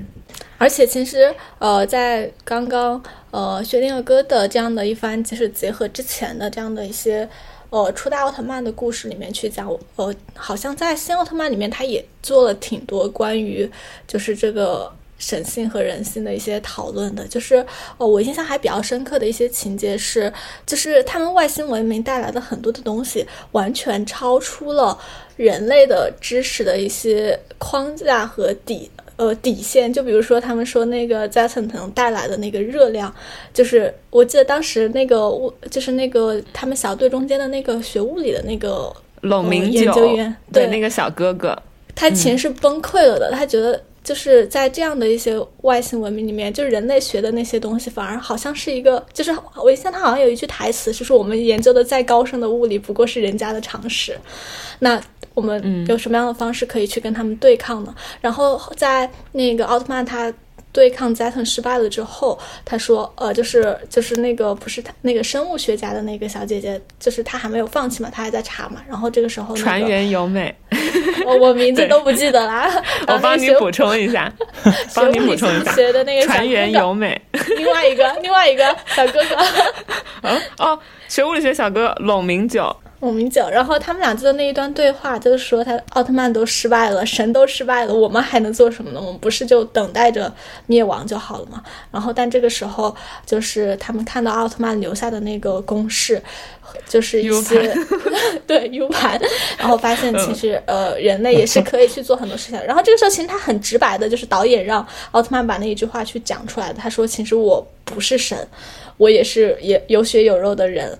就是。”他其实会更强调奥特曼人性的那一个部分，他也是会被打败的，他并不是说呃，就是大手一挥，所有的事情都能摆平的。所以能做的事情就是说，其实他可能传达的更多的不是说，呃，奥特曼他是作为一个神来去帮人类解决各种各样的困难，他反而是融入了人类的社会，成为人类社会的一员，大家一起去解决这个困难。而且我觉得还挺神奇，就是最开始的时候，他好像就是还挺刻意的去。虽然我今天看的时候并没有看出来，只是在刚刚薛定谔哥在讲的时候，我再去想那些细节，其实他还挺刻意的去把这些东西用一些细节铺陈出来的。就是最开始的时候，他变成人类，他其实是就是倒咖啡，他也会只给自己倒嘛。然后他的那个长泽雅美演的那个搭档也会去吐槽他，就说啊，你都不知道问一句我们要不要吗？说这个就是呃人类社会啊，人类社会就是一个社会性动物、群居动物啊，就是你离开了其他人，其实你什么都不是。然后在后面很神奇，就是每一次遇到了一个什么比较大的事情，这个时候奥特曼都会来找他的这个小队成员一起商量，就是没有一个事情是他最后完全一个人独自去解决的。就第一个那个外星人过来的时候，他是被绑架了，是长泽雅美去救了他，他才能够出来上演那个什么真假奥特曼的戏嘛。然后第二个那个奥特曼去向人类政府去兜售那那个贝塔元素的时候。他也是先来找他的这个小队成员一起去商量，让他们去做什么。然后生物学家那小姐姐提供了一个很好的思路，那个线索通过气味去找到那个在黑洞里藏匿的那个 贝塔元素。对，所以其实现在再去按照就是刚刚呃薛定谔哥描述的这样讲一下，其实呃。就是影视，它可能也本身就是传达创作者的他的一个价值观的一个方式。其实所谓的为什么奥特曼这么热爱人类，它其实就是呃导演他自己的一个价值观的一个表达吧。嗯，解答了我的问题。嗯，哎，嗯，薛定谔哥有没有觉得他这整个就是 S S S P 小队的设定挺像 Nerve？而且感觉他在这一部电影里面有花更多的笔墨，然后去描写这个小队当中每一个人他所在的位置，然后他们每个人之间的连接。对，嗯，没错。不过你们有想吐槽那个大嘴巴子吗？我真的很想吐槽。就是刚刚光田讲到的第一次，呃，浅见红子就是长泽雅美演的那个奥特曼的搭档吧，就是在这个小队当中奥特曼的搭档，他去救到奥特曼的那一刻，然后就给了他一个大嘴巴子，我当时特别尴尬，我想说何必呢？你们是怎么理解这个这个耳光的？这个我我觉得是一个很尴尬的地方，这个也是很多人觉得不适的地方嘛，就是。他那个感觉是想刻画一条感情线，对吧？嗯。但其实，但其实我觉得呢，他又没刻画好，就是你你搞得有点不尴不尬的，对吧？其实最后你也没觉得沈勇和那个浅见之间有什么有什么感情，但是他的很多动作和细节都仿佛希望暗示你他们之间有点什么。嗯。比如那个，比如打的那那那个嘴那个耳光，对吧？还有就是那些很莫名其妙的打屁股，就我也不知道为啥要搞搞那么多。就那个那个我也没没看出来这个什么用意，对，我不知道你们我我因为我刚刚在想，我说打屁股可能纯粹就是安野秀明想要长泽雅美打长泽雅美的屁股，那我刚刚就在想，那他打那个耳光是不是就是想，其实是想打人类自己的耳光？这个可能解读有点太过分了，不过我还是觉得这个耳光很尴尬。嗯，宫田呢？我觉得就是呃，我不知道这样会不会被骂，就是。就是从电影里面，就是让我会觉得有一些呃，就是尴尬，其实可能点还挺多的，但是可能呃，就比如说你刚刚说的那个呃，打打耳光的那个，然后还有，其实我我看奥特曼看的比较少，就每次奥特曼打架的时候的那个动作，都有的时候让我觉得很中二。虽然我觉得这样很容易被骂，我不知道这个是不是他是带一些很古早的元素，就是因为他为了他初代就是这么设计的，然后现在这么设计只是为了勾起大家的情怀，对，致敬。嗯嗯，我今天刚刚听到一个就是播客，他们聊就聊那个奥特曼他标志性的这个十字手嘛，就是一个手放前面，一个手放后边，然后。比成像汉字的十字一样这个手势，他们就聊，其实这个并不是呃导演他在写剧本的时候就设定的，而是呢他们刚刚开始拍奥特曼的时候，一开始写的剧本就是说，嗯，奥特曼他需要打怪兽，然后并且打到最后怪兽死掉，但是就这整个过程，他没有一个很细致的描述，就是怎么打死，然后他们在拍摄的过程中，他们就觉得。就是只是这么平平淡淡的，嗯，怪兽就死了，好像也不够精彩，也不太行，所以他们就想到了必杀技这一招，就觉得需要奥特曼来一个必杀技。但是他们也没有就真的去设计奥特曼的必杀技到底是什么样的。他们本来一开始想要什么奥特曼的眼睛可以放射激光，或者是嘴巴可以喷火，就是跟怪兽一样的逻辑，就是都是嘴巴喷火这样的必杀技。但是他们后来也都可能因为拍摄的实现的原因很难，或者是。就是觉得效果不好，然后就都放弃了。然后最后呢，是因为当时去演那个初代奥特曼的那个演员，他叫什么来着？古古。古古敏，古古敏，对对，古古敏，因为他本身自身的身材的原因，然后他长了一双就是很大的手。然后呢，他比出这个十字手的时候，就这个动作正好就很帅，很好看，然后就让大家一看也觉得哇，好厉害，就是像那么回事，很像一个必杀技一样。所以这个十字手其实是在整个拍摄的过程中，然后就突然比出来，然后确定就是作为奥特曼的一种必杀技，然后在最后去战胜怪兽的这样一个姿势。对，包括很多他们打斗的时候的姿势，好像也都是，嗯，当时的日本摔跤啊，还是什么这样的动作，然后来去设计的。嗯，对，对，所以其实这个我可以多说两句。嗯，你说，你说，你说，资深奥粉来补充。没有，就是呃，关于打斗的这种延迟感，就是那种，嗯，可能宫田用了词是中二，但是我觉得更多的还是一种延迟感。对吧？你感觉他们好像每打一下都要做摆个 pose，嗯，这个其实有很大程度上是来自于特摄时代那个皮套演员的限制，就是因为你知道他那个时候都是穿着皮套很重的那个皮套去跟别人打架嘛，对，对吧？然后那个是要真打的，就是我们都知道有一个大家都知道的事实，就是平成时代有一个奥特曼叫盖亚，然后里面有一集那个演怪兽的皮套演员是被硬生生摔骨折了的，嗯，就是他是真摔，嗯，对，所以。他因为皮套的限制，然后里面好像又很不透气，嗯，所以那个演员的动作是非常迟滞的，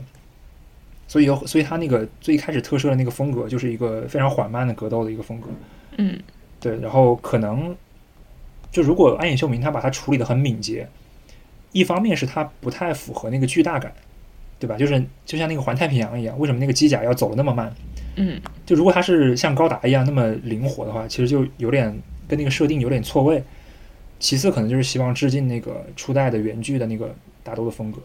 我觉得可能就是这两个原因，就导致他们现在的那个打斗，如果你从来没看过奥特曼 TV 的话，可能看起来会有点奇怪。对，没有啊，我不觉得他就是没有敏捷的部分啊。他其实奥特曼打斗好像一般都是先肉搏，肉搏了一段之后才出那个呃必杀技。必杀技。所以其实前面有非常敏捷的部分啊。今天不还有甩怪兽吗？我觉得这些都是比较灵活的那种打斗，只是说不是说像那些什么武侠小说的那种灵活，那那种肯定会有点奇怪。嗯，就这个也当时也是我看的时候比较奇怪一点点，就是我猜应该是为了观众看才好看，就是为什么一定要先肉搏一段，然后在最后用那个，就是感觉那种感觉就是我明明有法术攻击，但是我一定先要用物理攻击近战搏斗一会儿。对，这个就是刚刚六四零其实解释了，就是就是因为他其实是最开始是纯用格斗解决战斗的嘛，但是后来导演觉得不够酷炫，对，然后得加上一段，嗯，但是这个地方其实也是一个很有趣的梗，就是后来大家都知道一个事实，就是奥特曼只有亮了红灯才会解开限制，对，就是你不亮红灯都不会不会发光线，都已经成套路了，有点。嗯，哎，我想问一下，那个变色是一个设定是吗？就是打着打着变绿了。哦，哦，那个那个其实是一个，我觉得暗野秀明其实还挺细节的一个改动，就是他那个地方其实是象征着奥特曼能量一个衰竭嘛，然后那个衰竭的原因是因为他在用体内的能量去中和那个怪兽的核能。嗯，就因为那个他他当时对面那个怪兽就那个巴巴博拉，他其实是体内有那个铀元素嘛。所以，如果就是奥特曼其实是可以发光线，像打第一个那个透明怪兽一样，把它直接直接就是炸死。但是因为它体内有铀元素，所以你炸的话，旁边那些小队的成员就会被炸死。所以他选择了就是用身体去扛那个光线嘛，然后去扛那个放射。他扛的时候，他就要用身体里的能量去中和那个能量，所以最后就导致他身上那个红色变绿了。对，嗯然后我其实想说的是，刚刚那个呃六四零讲的那个古武敏的那个意识嘛，嗯这个地方其实也也是我我今天特别想就是讲到我个人的一个观点啊，就是为什么我们嗯像刚刚那个宫田说，他虽然没看过奥特曼，但是奥特曼打怪兽这个梗已经成为一个经典了，就好像各种各种各样流行文化的元素都在用。就为什么奥特曼好像成为一个呃非常非常突出的超级英雄的 IP？就某种程度上，我觉得它的代表性和标识性甚至要超过漫威，就是就在超级英雄这一块的这个形象，就为什么他那么有标识度？我之前曾经看过一个就正儿八经做文化研究的学者曾经写过这个问题，我觉得他分析的有一定道理。其实他那个文章最后想说的就是什么呢？就是呃，他有点像是机器人的里面那个恐怖谷。恐怖谷是说，如果一个机器人它做的跟人太像，会让人惊悚嘛。但是这个地方其实是一个逆向恐怖谷，就是对于那种和人特别像，但是有一点点不像的那种那种存在，我们其实对他的那个印象是会更深的。就是如果如果你要塑造一个超级英雄的话，而且其实奥特曼他的那个特点不仅是像人，他其实还很像很多宗教里的符号。嗯就你比如说，嗯，你看他的脸，就奥特曼的脸其实是跟那个佛祖的那个轮廓是很像的，包括他的眼睛、耳朵和那个脸的比例，嗯就是他他其实当时跟那个佛教里面的很多那种呃神圣的图腾是很接近的，所以可能某种程度上它是契合了人类心理的某种神话结构的。就你用那个列维斯特劳斯的话来说，就每个人心里有有那些原始结构，就是我们看到某些图案的时候，会自然而然的唤起那个原始的结构，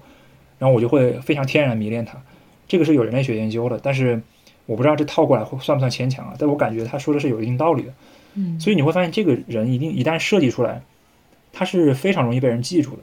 然后也很容易被传播。所以你就会发现，嗯，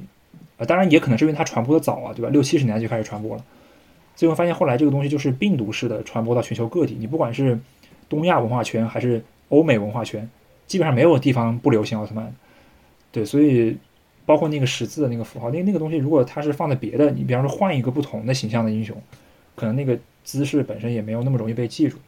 嗯，我就补充这么一点。嗯，嗯插一句，就在那个片子里边，他们暂时还找不到方法，怎么样去就是避免人类灭亡的时候，那个队长田村也是我特别爱的演员，他演过那个《驾驶我的车》，就是。嗯，冰口龙介那部片，然后他不是说了一句台词，就是说人类自古以来就会在绝望的时候向神祈祷，然后感觉那个时候他们口中的神，他们心里的神可能就是奥特曼。嗯嗯，对。然后我我再补充一个小小的点，就是刚刚不是聊到奥特曼整个形象的设计嘛，然后以及一开始也说了，就是安野秀明他很想要在这部片里面。还原出一开始远古想要的样子，包括其实我们看之前初代奥特曼，然后特摄的奥特曼，其实他们的眼睛的中间会有两个小黑洞，或者是在他们那个眼睛的部分的底下会有黑黑的部分。其实这个就是在拍摄的时候，因为演员在里面，他需要去看看到外边发生了什么，所以会挖出那个小黑洞。但其实奥特曼是就是真实的设定是没有这些的。所以没有眼珠，对对，没有眼珠的。所以说，在这部新奥特曼里面的奥特曼，也就是没有眼珠的。对，就很多小细节，你都可以看出安野秀明是一个资资资深的奥粉。对，就如果他这一部是还原用特摄的方式拍，那就更牛逼了，我觉得。嗯，对哦。不过，嗯，不知道哎，说不定呢。可能还是 太简陋了，我觉得。对，有可能。其实刚刚那个，呃，聊到一个什么话题，就是那个，哦，打一个大嘴巴子那那那个情节的时候，嗯，我想到一个，就我之前，呃，在那个群里发了一个问题，就你们有觉得这部剧里有一些男凝的情节嘛？就男性凝视的情节嘛？嗯，又到了性别议题了，好吧？不是不是不是，我我就随便插一句。我不是想聊这个话题，因为我我我平常也不怎么聊聊这这方面的话题，只是说，我我觉得我自己反正我看那个呃长泽雅美那个角色刚出来的时候，就那那几个镜头，其实我觉得还是蛮明显的。嗯，我也觉得很明显，但是我觉得很像安野秀明的风格啊，因为我觉得安野秀明他在 EVA 里介绍美里，好像也是这么介绍这个人物的。对对对对对对对，就是有一种熟悉的感觉。嗯，对，就是一种男生或者是男孩心目中很有魅力的女性的样子。对，嗯。对对对对，其实我我讲这个也不是为了批判什么，我就是问大家这个现象 有没有这个感觉？嗯，宫田有吗？男性凝视还好哎，就没有很明显的感受，除了像刚刚薛定谔哥说的，就是不太理解为什么要捏屁股以外。是，当然，其实我看的时候好像也没有那么不适，也有可能是因为演员演的比较好，就是反而就是还挺可爱的。嗯嗯嗯，对，长泽雅美真的很可爱。对，我觉得其实可能因为偏长的原因，它的发挥空间还是有点受限的，是不是？就是感觉没什么存在感，就存在感没有那么强啊。对，其实这个当刚刚也是我想说的一个点，就是我觉得这个剧让我觉得还比较好的，因为我没有看过之前的奥特曼嘛，所以我理所当然的以为像这个里面是有一个男主角，有一个女主角的。然后当时在看到后面的时候，我说：“哎，怎么女主角的戏份感觉比就是小队里面的其他成员还要少很多？因为后面很多基本上关键的。”关键的一些点子其实都是另外两个研究员出的嘛，好像主角在后面的戏份哦，也不是女主角，就长泽雅美演的那个角色在后面的戏份就是照顾奥特曼了，就好像在发展两个人的感情戏，就很 很没有什么用。所以这这个当时反而是我觉得还处理的处理的挺好，就是群就是那个小队成员的每个角色都还搞得挺好的，就挺让让让人喜欢的。然后这个时候我家属在旁边说了一句：“奥特曼没有女主角。” 哎，在我印象中，怎么感觉奥特曼有感情线呀？我记得以前看的奥特曼好像有，迪迦里是有的，迪迦里是有的。嗯，迪迦里是有的。嗯，对我，我觉得宫田的对象其实讲了一个非常就是有意思的现象。这个其实这个其实也才是我刚刚问的一个问题本质上想问的，就是呃，奥特曼里那别说没女主角，我觉得就是女性角色都没有几个，就是。呃，比如说一个战队吧，一般每部奥特曼 TV 都有一个战队嘛，可能有六七个人，对，然后里面可能是五个男的，两个女的，或者是六个男的，一个女的，嗯，基本上都是这么这么一个配置，嗯，啊，当然这个你可以解释为就是打仗嘛，对吧？那可能确实男性比例要多一点，但是比如说你在奥特曼里，就是在光之国，就我们以前就讲的奥特家族里，那么多奥特曼，对吧？全是男的，奥特之就全是男的，就是对。奥特之母，它它不算是那个，就是有 TV 的嘛？就我指的是有 TV，就是比方说有二三十集，嗯，系统的讲一个故事的主人公，这种女性奥没有，对，女性奥没有。你看这个放在 DC、漫威里都不存在，对吧？里面都有很戏份很足的女英雄，虽然他们的性别比例其实也是比较失衡的，对。但是这个在奥特曼里非常的就严重不不均衡，嗯。所以这个呃，这个就是我我当时在问题写的嘛，就是我觉得是不是有人会认为奥特曼在本质上还是一个。就是比较偏男子气概的这么一个呃特摄剧，就虽然它的受众非常广，对吧？男性、女性都有，但是它其实想传递的这种内核，包括它可能对小孩子这种启蒙教育，其实主要还是对男生，甚至它传递的那个价值观也是偏偏男性的这方面的一些价值观。这个我我不知道你们会是一个什么感觉？可能你们看这一部电影是没什么感觉的，但如果就你们看那些 TV 的话，我个人反正感觉可能女孩子是不太喜欢看，就小时候。但是，嗯，所以这就是为啥我刚看这部电影，然后他让长泽雅美这个角色出场的时候，我甚至就怀疑他是不是那个奥特曼。所以我当时就有点吃惊，因为有点颠覆。然后心里还在想，安野秀明不会真的 要让这个女主角来成为奥特曼吧？嗯，确实不是常规印象中的奥特曼。宫田，你说，为啥你从小不爱奥特曼？我也不，我也不知道为啥，可能我印象里的奥特曼就很扁平化吧，就是奥特曼打怪兽。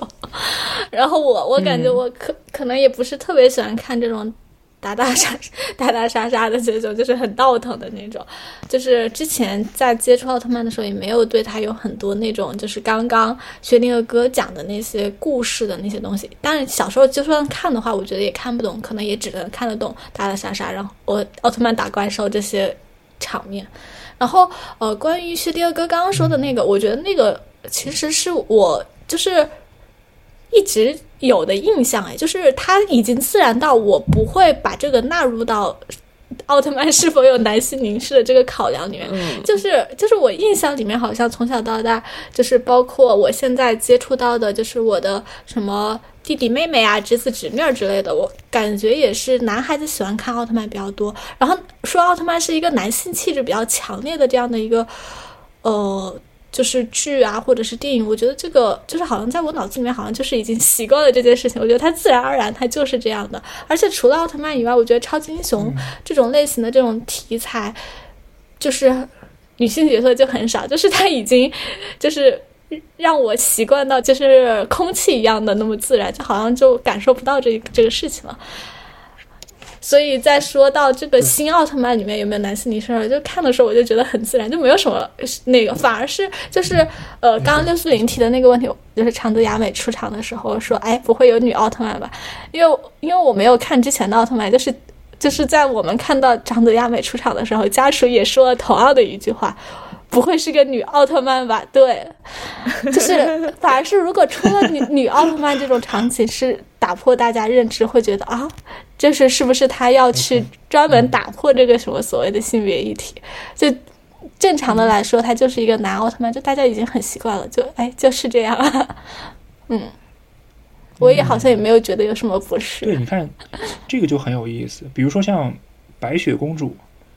这个感觉，哎，那为什么你从小不爱看白雪公主呢？对，同样的逻辑嘛，就是一样的逻辑，跟刚刚宫田讲的一样，就感就你会感觉，不管是教育也好，还是你一直以来的小伙伴之间的认知也好，你就觉得有一些片是男孩子看的，有一些片子是女孩子看的，就是 你不是说你看对面那个不行，而是说那个片好像本身它不是不是你最一开始会选择看那一类，对吧？你比如说美少女战士。什么飞天小女警，这个我记得以前也是很有很流行的这个动画片，但是，呃，也也有男生会看，包括我自己，我也看过几集美少女战士，对吧？但当时肯定不会想那么复杂，但你你就会天然觉得这个东西可能是主要是女生看。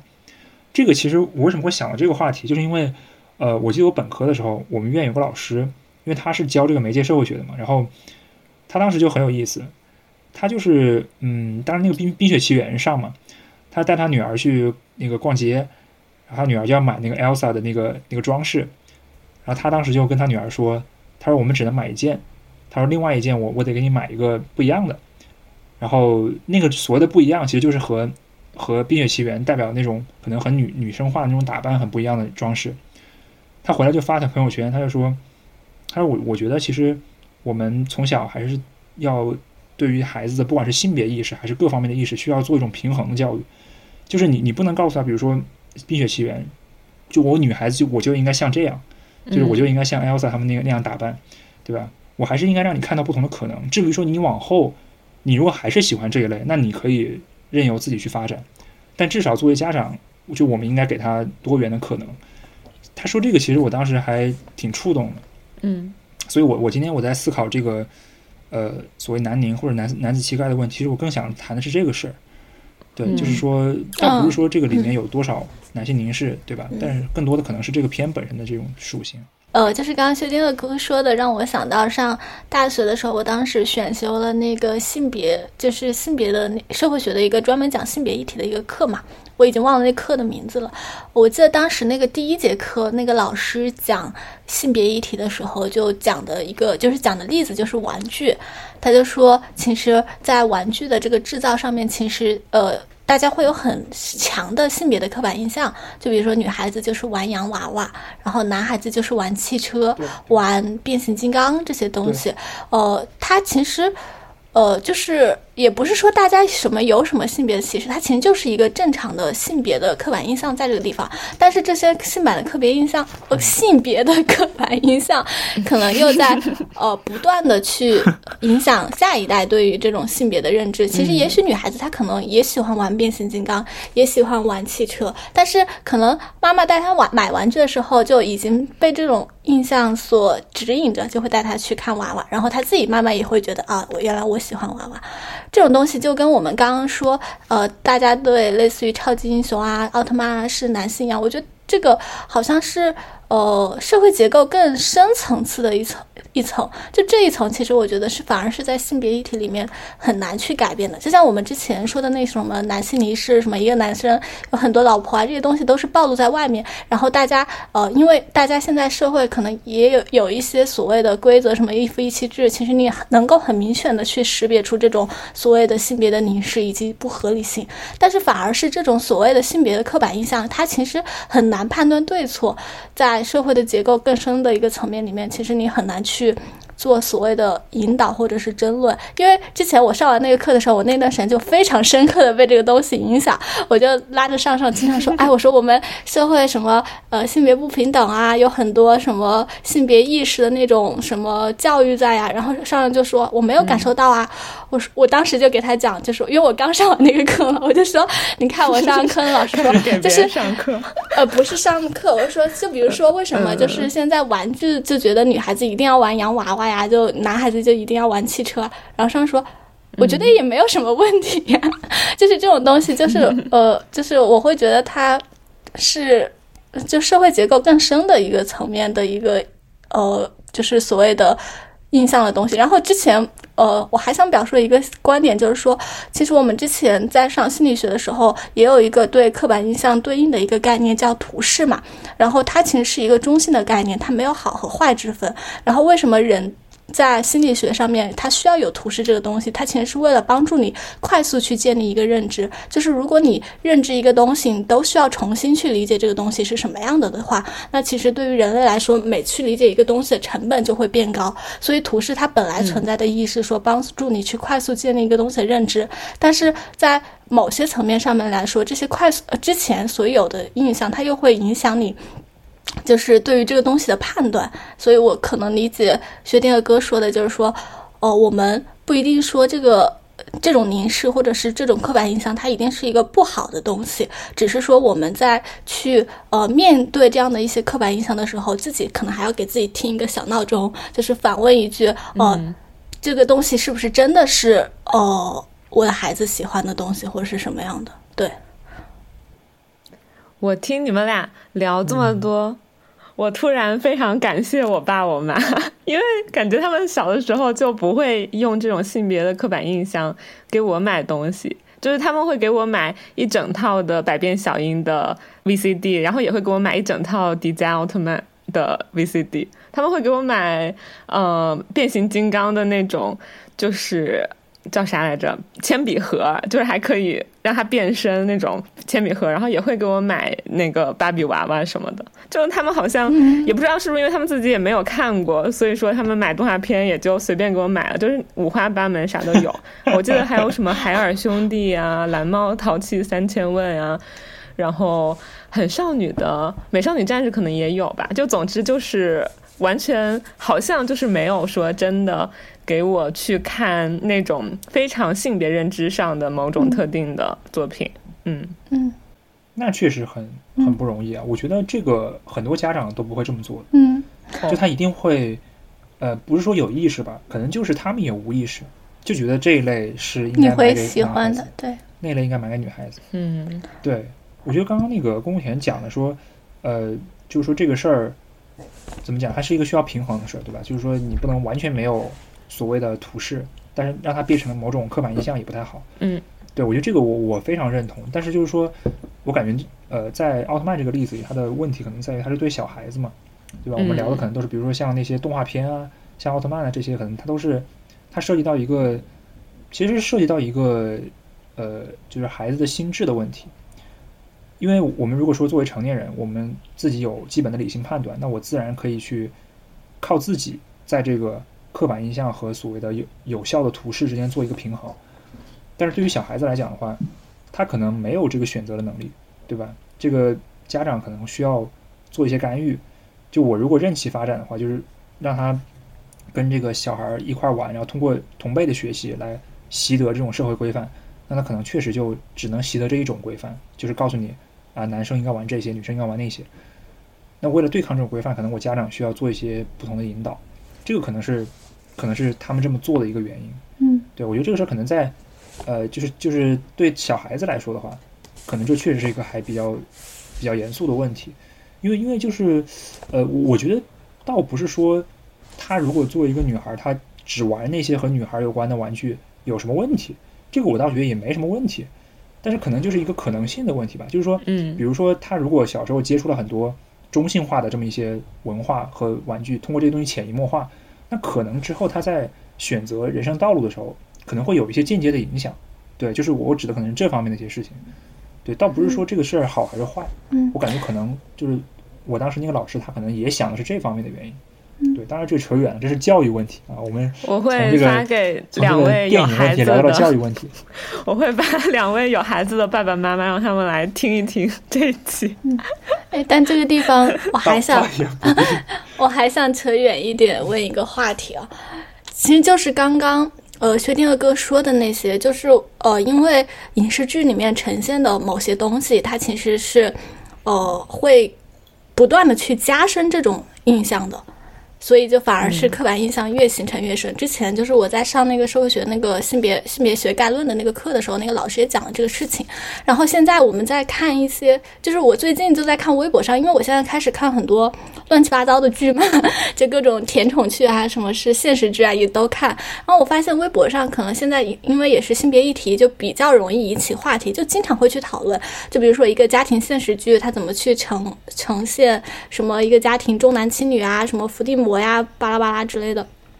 呃，虽然他可能在一些呃价值导向上也会去告诉这种事情是不对的，是没有那么规范的，但是很多用户就会从这些剧里面去剖析出更深刻的，就觉得哦，这样的东西在不断的去加深我们的什么性别的这种印象啊。我我有的时候就在想一个问题，就是那在影视剧，因为的确从就是这跟我们学新闻的学传播的就有一点像，就是在影视剧这个方面，它的确就是从社会影响上面来说，因为它覆盖的面很广，所以它呈现的东西一定是在某种程度上会去有一些社会影响的，就是会造成一些社会的，就是对一些事情的一些认知嘛。但是从影视剧的本身，它可能就是一个商业制作。从它的商业视角来说，它其实是呃，首先不从商业视角，可能从剧本创作视角来说，它有的时候就是一个现实题材的东西，它其实就是去反映现实的。那你一定要让它在这个里面去把这些所谓的社会，呃。印象的这些东西给它去掉，它其实也很难做到。就是我之前每次在微博上看到这些议题时候，我想，那影视剧到底要怎么做呢？它难道不去呈现这些社会现实上本来就已经是这样的东西吗？它也也很难啊。那它如果是去打破了这些社会的印象，就是去做一个平衡，这样去做，呃，做什么影视剧？那它其实有的时候跟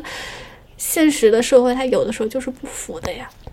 我不知道我有没有表示清楚我的意思啊，就是我我现在有的时候看到微博上去看对影视剧的那些讨论，就是哦，我觉得说的都对，但是我我有的时候就会想，那如果我是就是这个剧相关的方，那我们能怎么做呢？就比如说我是玩具玩具制造商，这个也分享一个。呃，特别小的例子啊，就是我们电梯不是有那个广告嘛？就前两天的时候，就我跟家属下班的时候，就看到那个电梯广告，就是他是卖那个家庭各种保暖内衣的，然后那整个广告的那个视角就是。哦，以妈妈的视角来的，说什么给全家人更好的温暖，给爸爸呃给老公什么样的温暖，给孩子什么样的温暖，给爷爷奶奶什么样的温暖，就买什么什么内衣。大概整个广告词就这样。我当时看完，我第一反应就是我对我对象说：“我说凭什么这种给全家人买内衣的事情就一定要是妈妈做呀？”然后我对象跟我说一句：“那家庭刻板印象里面就是妈妈做，而且在中国实际很多家庭里面就是妈妈在做。他这个广告就是要打给妈妈看的，那他肯定就是这样打。我觉得他说的也完全没有，就是问题，就很有道理。但是这样的广告就是就是会不断的去加深这样的刻板印象。就比如说我作为一个我觉得这些事情不应该全部是由女性去做的人，就是我觉得男性也可以去做，反而这样的广告给我一种，哎，如果我不这样去做，我是不是跟社会规范还不符合？就是我们要成为一个好妈妈。嗯，对，你说的是一个非常有有道理的一个一个事情。我觉得这个地方就是又就分两个两个层面啊。第一个层面是，我觉得广告广告是完全可以承担一些，就它没有那个之前公共田讲的那个两难的问题。就是呃，如果说电视剧它希望反映现实，而现实确实就是有性别不平等。那么把性别不平等搬上电视，好像是一个无可厚非的操作，但广告它没有写实性的要求啊，就是我觉得广告上面你完全可以多用一些男性形象，我觉得这是有区别的。然后放在电视剧领域的话，我觉得我觉得这个问题要分这么几点，就是第一件事情是，我认为现实主义的剧它的全称是现实主义批判剧，就你比如说我们说巴尔扎克是一个现实主义小说家，对吧？我们说的并不是说他在复刻现实，而是说他在。描绘现实的时候是希望讽刺和批判现实的，所以我认为，至少在我的价值取向上，我们其实不是去诟病这个电视剧有没有呈现现实的情节，就不会说这个电视只要呈现了婆媳关系，我们就说这个剧不好，而是看你的编剧希望通过这个剧本塑造我们对于婆媳关系的一个什么样的态度。我觉得这才是我们就是观众真正关心的东西，就是它呈不呈现什么，这个无所谓。但是你呈现完了之后，我们通过你的剧本和后面的整个走向，我们会获得了一个共识，或者说我们通过看你的剧获得了某种感受，是你在肯认和巩固这个价值，还是什么？这个是我们关心的。换而言之，就是你电视剧呈现的那个现实是实然，我们关心的是你那个音染，就是你通过这个实然你想说的那个故事。所以我觉得这个是可能是一个呃可以用来区分的一个一个地方。第二个就是我一直觉得，嗯，就是说。对于创作者来讲，我们一定不能有更多的意识形态的束缚。这个我觉得六四零可能很懂，对吧？就我们不要因为说你要政治正确啊，你要怎么怎么样，就就绑缚你的创作自由。这个我完全赞同。但是，这是不是意味着我们从意识形态的角度对其进行文化批评是不必要的？我觉得不是，因为我认为任何一个剧，它的真正的完成是它与评论一起完成的。换而言之。我认为我们应该把文，就是对一个，如果我们把这个每一部剧视为一个文学的话，就是我们对于一个文学的看待，应该是文学加文学批评，就是围绕你的所有的声音，也是你的文本的一部分。所以有很多时候，有一个剧它有价值，有的时候并不是因为这个剧本身它弘扬了什么，批判了什么，而恰恰是因为它像一颗石头一样，它丢到水里，然后激起了涟漪，所有的涟漪都是你的一部分。对吧？它是一个旗子，它立起来了，然后有人去批它，有人去捧它，这些批它和捧它的声音共同构成了这个文本的一个互文本，然后它这个这样一个回响的话语场域，最后才是整个这个剧的样貌。所以这个就是它的价值，我觉得。所以我我觉得，如果从这个角度去理解的话，那么，嗯，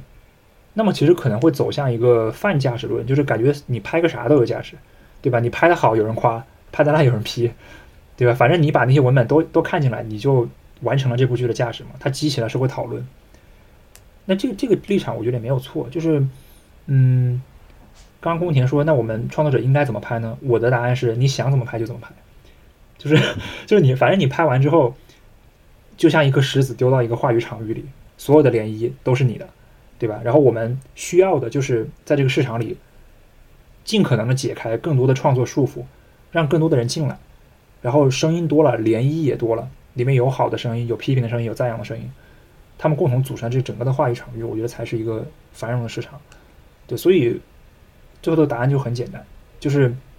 当然我们更期待的是更多有批判意识的作者出现。你本身的文本就足够好，对吧？你不需要通过文学批评来帮你抬升你的价值，你本身文本就已经可以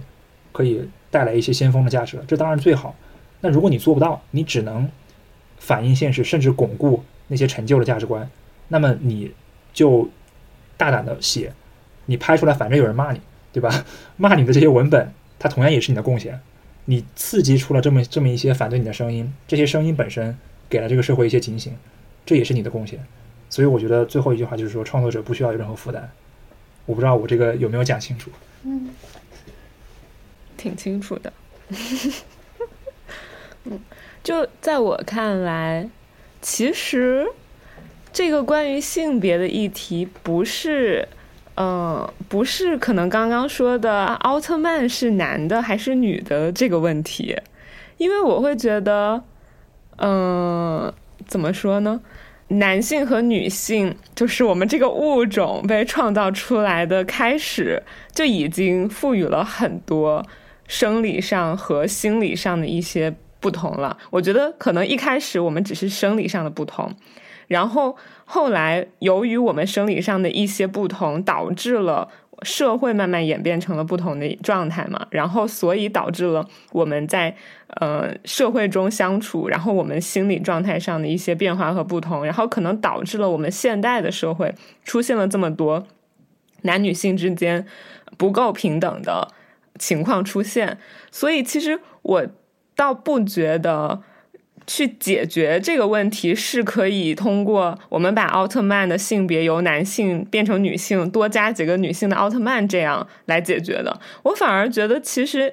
按照现在的状态，我们知道有像奥特曼这样以男性的感觉为主的。嗯，这种超级英雄类的人物存在，然后我们也发现，随着整个时代的演变，我们在动漫的历史上来看，后面也出现了很多，比如说像百变小樱这样有魔法的角色，然后像猫眼三姐妹这样子也很飒，然后也有自己的功夫的性感的女性，然后也有像你刚刚说的飞天小女警这样的角色。我觉得其实他们是弥补了可能之前历史中缺少的这种。在女性上能够跟奥特曼能够，嗯，跟一些比如说漫威的超级英雄所匹敌的，我觉得比较像是能够相匹敌的这样的主要的角色，并且去影响整个世界、整个社会角色的出现。所以，我觉得其实慢慢随着历史的演变到现在。虽然那个好莱坞的 Me Too 运动有很多值得吐槽的地方，但是他们确实也推动了，比如说之前的 DC 的超级英雄，嗯，大多只有超人、只有蝙蝠侠这样的，但现在他们会，比如说把猫女直接来作为主角的讲一个故事，然后把神奇女侠来讲一个故事，就是也出现了很多可以对等的，嗯，可以互相媲美的这样的。人物和内容出现，我觉得其实这个就是一个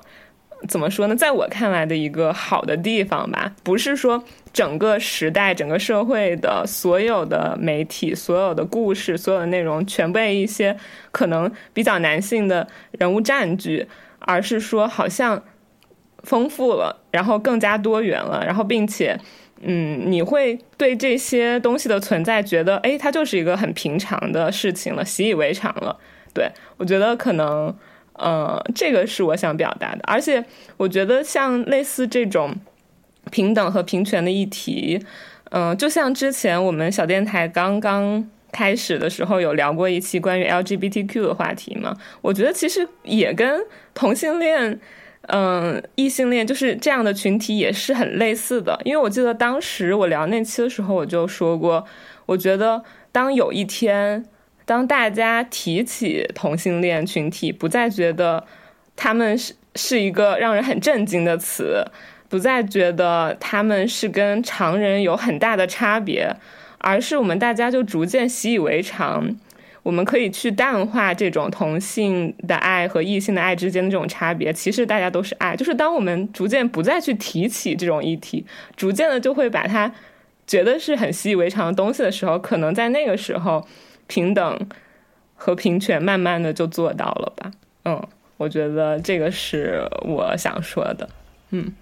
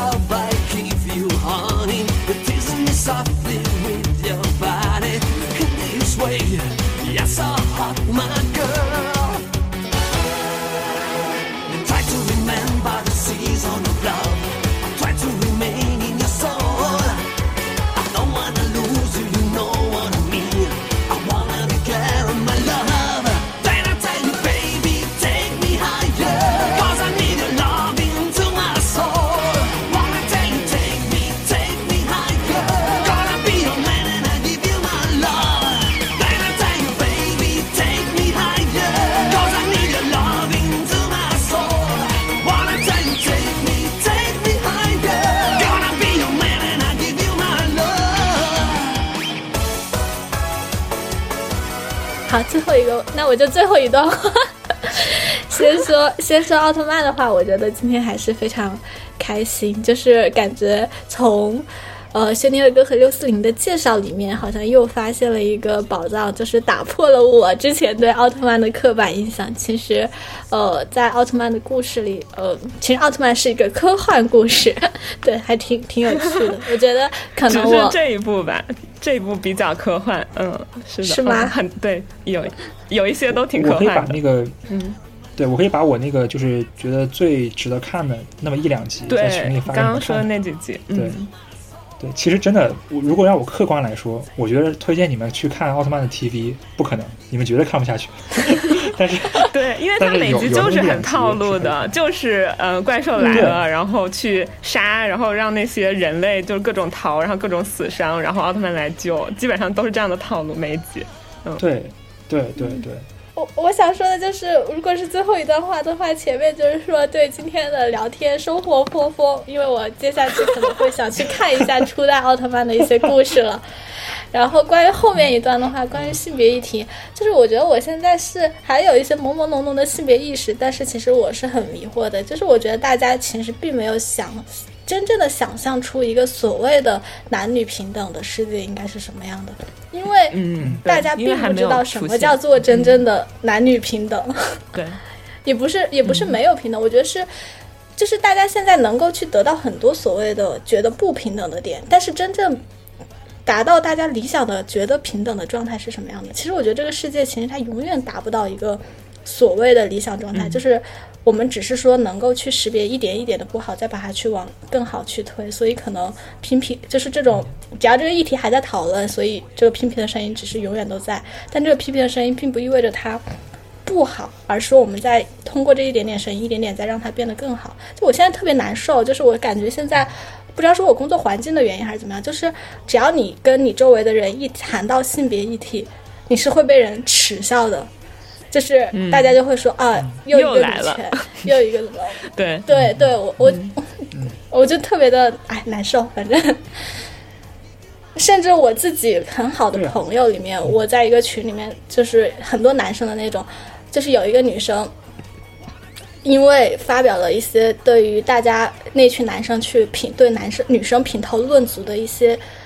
不满跟反抗，然后。大家都是朋友，那群男生居然开始对这个女生就是阴阳怪气。我当时特别愤怒，但是我很软弱，我不知道说什么。我我我我也不知道为什么现在就是性别议题就一聊会变成这个样子。哎，但是只能说存着一丝丝美好的幻想，就是说希望大家能够，因为大家都不知道一个所谓的真正的男女平等的美好的世界是什么样的，只能说我们可能。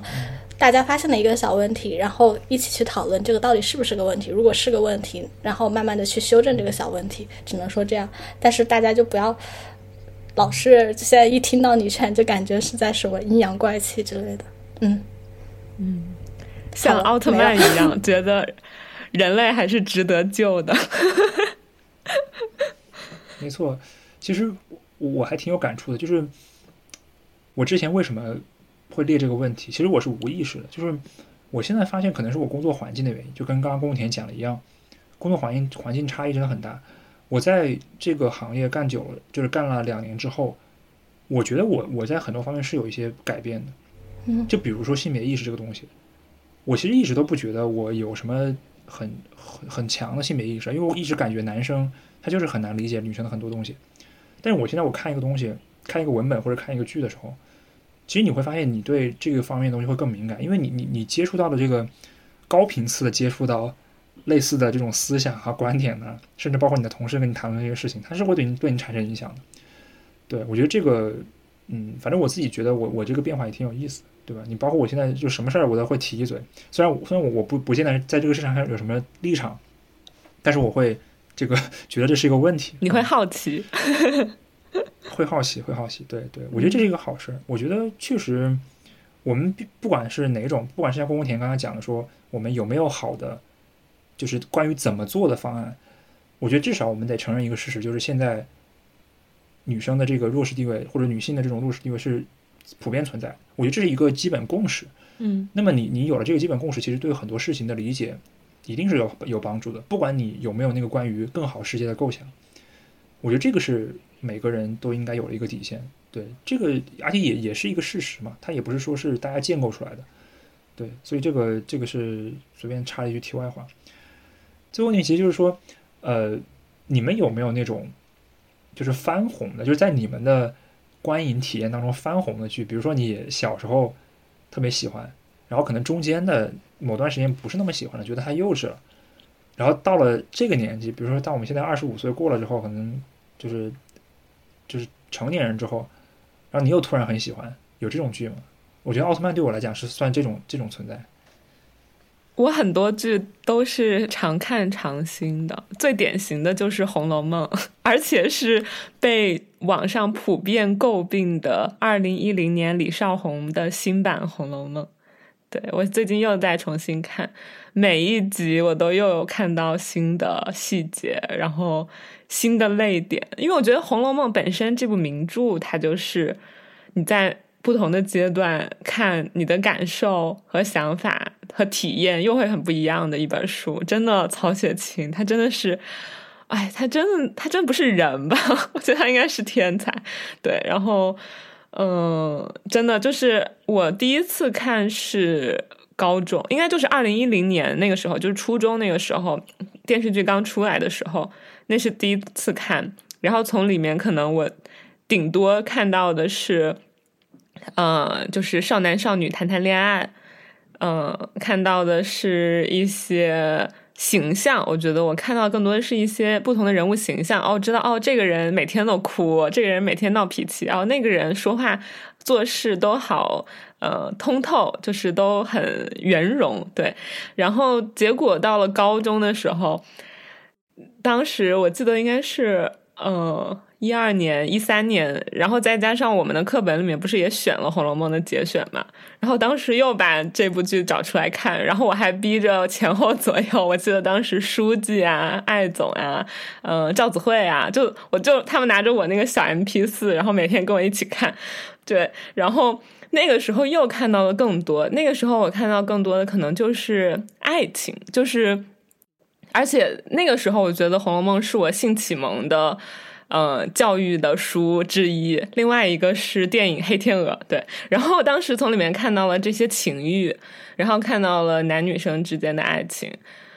对。然后随着再慢慢长大，就是现在最近我再一次看，又看到了。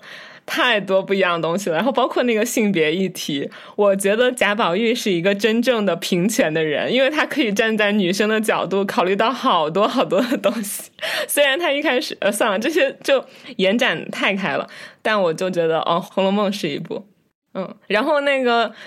中华小当家》也是我小时候看过，然后我研究生阶段在美国的时候又重新看了一遍，对，这样，然后也是很喜欢。常看常新，嗯，宫田呢？呃，其实如果说是翻看的剧的话，我觉得我我可能现在的场景里，我翻看的剧，就是场景会有一些不一样。就是我会在现在就没有一些剧看的时候，我会重重新去翻看的剧，就是我会选那种 偏短篇幅，然后。呃，情景剧的那种，对《武林外传》，然后还有《老友记》这种，就是，就是为了让自己不要陷进去，就是一看剧很容易陷进去。然后另外一部我刷过第二遍的剧是《请回答一九八八》，它其实也不算一个老剧了。但这个我觉得看到不是说呃像呃刚刚六四零和薛定谔哥说的那种，就是有一些常看常新的感觉，就真的只是因为我对某个类型的剧的喜欢跟偏爱，就是我特别喜欢一群人生活在一起，然后呃就是发生的那些很日常的那些小故事，就包括我喜欢看《武林外传》，也并不是因为天天现在《武林外传》上面上微博的那些什么。什么金言金句之类的，像我现在会重复看的这几个剧，都是属于那种，就大家在一起就有点像好朋友啊，或者什么样的，然后大家住在一起很快乐，然后每天日常一起发生一些事情，感觉这个可能是我对比较向往的一种生活的期待吧。嗯 嗯，我觉得这也算一种心啊，就是也许可能以前你看的时候，你的重点不是在这儿，你可能第一遍看的更多是剧情啥的，然后但是这一遍可能你对他有更多的那种需求了。嗯，我我不是我每我我对这些剧的爱，就每一次爱都是因为，就是他们是都是因为对一群人一起生活，嗯，对。那你那你可以尝试试看有没有可能自己也一群人一起生活，去参加一次浪姐。就可以一群人一起生活。嗯，算了，我我觉得我自己不适合群剧，但是我喜欢看别人群剧，然后展示的都是那种就是人性里特别美好的东西的那种群剧。嗯嗯嗯，感觉我们俩的回答都没有到点子上，主播不知道该从何下嘴了。我我只是不知道用什么话来做结，就是刚才想了半天也没有想到。那你说说你的吧，除了奥特曼还有别的吗？呃，其实别的还有不少，但是我我别的没有那么系统的重温过。奥特曼是我就是没事儿干吃饭的时候，我就会在 B 站上找一点过去的一些片段过来看。嗯，别的也有。我觉得我看这些的动机在于哪里呢？就是我知道这个剧我看过，甚至有的我看过全集，但是有些细节我记不得了，或者说它具体是怎么展开的，我都记不清楚了。然后我再去回看他们的时候，其实我的那个动机非常简单，就是我想看看那些我曾经看过的那些情节，然后重新把它们记起来，就单纯是这么一个动作，让我觉得就是很有满足感，就有一种变相模拟时光机的感觉。嗯，对，就是就是一种非常纯粹的怀旧吧。就像之前那个六四零不是讲说自己是一个很怀旧的人，我觉得我的怀旧就也体现在这方面。对，就是我觉得我看奥特曼的非常大的动力，真的就是怀旧。而且我是这个也是我我比较想聊的一个比较有意思的点。当然我们已经聊很长了，我快一点。就是为什么我刚刚说翻红呢？就是因为我在十三岁到十八岁，甚至到二十岁这么几年时间内，我其实就一直觉得奥特曼特别幼稚。就那个时候觉得啊，我以前怎么会喜欢这种打打杀杀的剧呢？对吧？然后这么剧情这么呆板，然后看起来那么中二，我怎么会喜欢这些东西？然后后来呃，大二大三之后，我我突然有段时间突然开始想重温奥特曼起来，我就在分析我这个翻红的心理。当然，我这个解读可能有点过度啊，我感觉可能跟我价值观的一些认同有关系。我觉得我在十二三岁到二十岁中间，我非常认同某种怎么讲呢？某种强者思维，或者说你可以用社会达尔文主义来形容。当然，这个社会达尔文主义可能有点过于赤裸，但是本质是一样的。就你会觉得，嗯，人必须要不断的自我完善，就你得不断的往前。这个钱是什么？其实谁都不知道，可以是别人对你的评价，可以是你的学历，可以是你的工作，可以是你的工资。总之，那个时候你的世界观是一个线性的，就你觉得人一定要越来越好，没有止境的好，对吧？不管是上一个好学校还是什么之类的，那个时候是这是你的价值观。然后你你会非常惯于用今天的我、过去的我，就今天我要比过去的我好，以及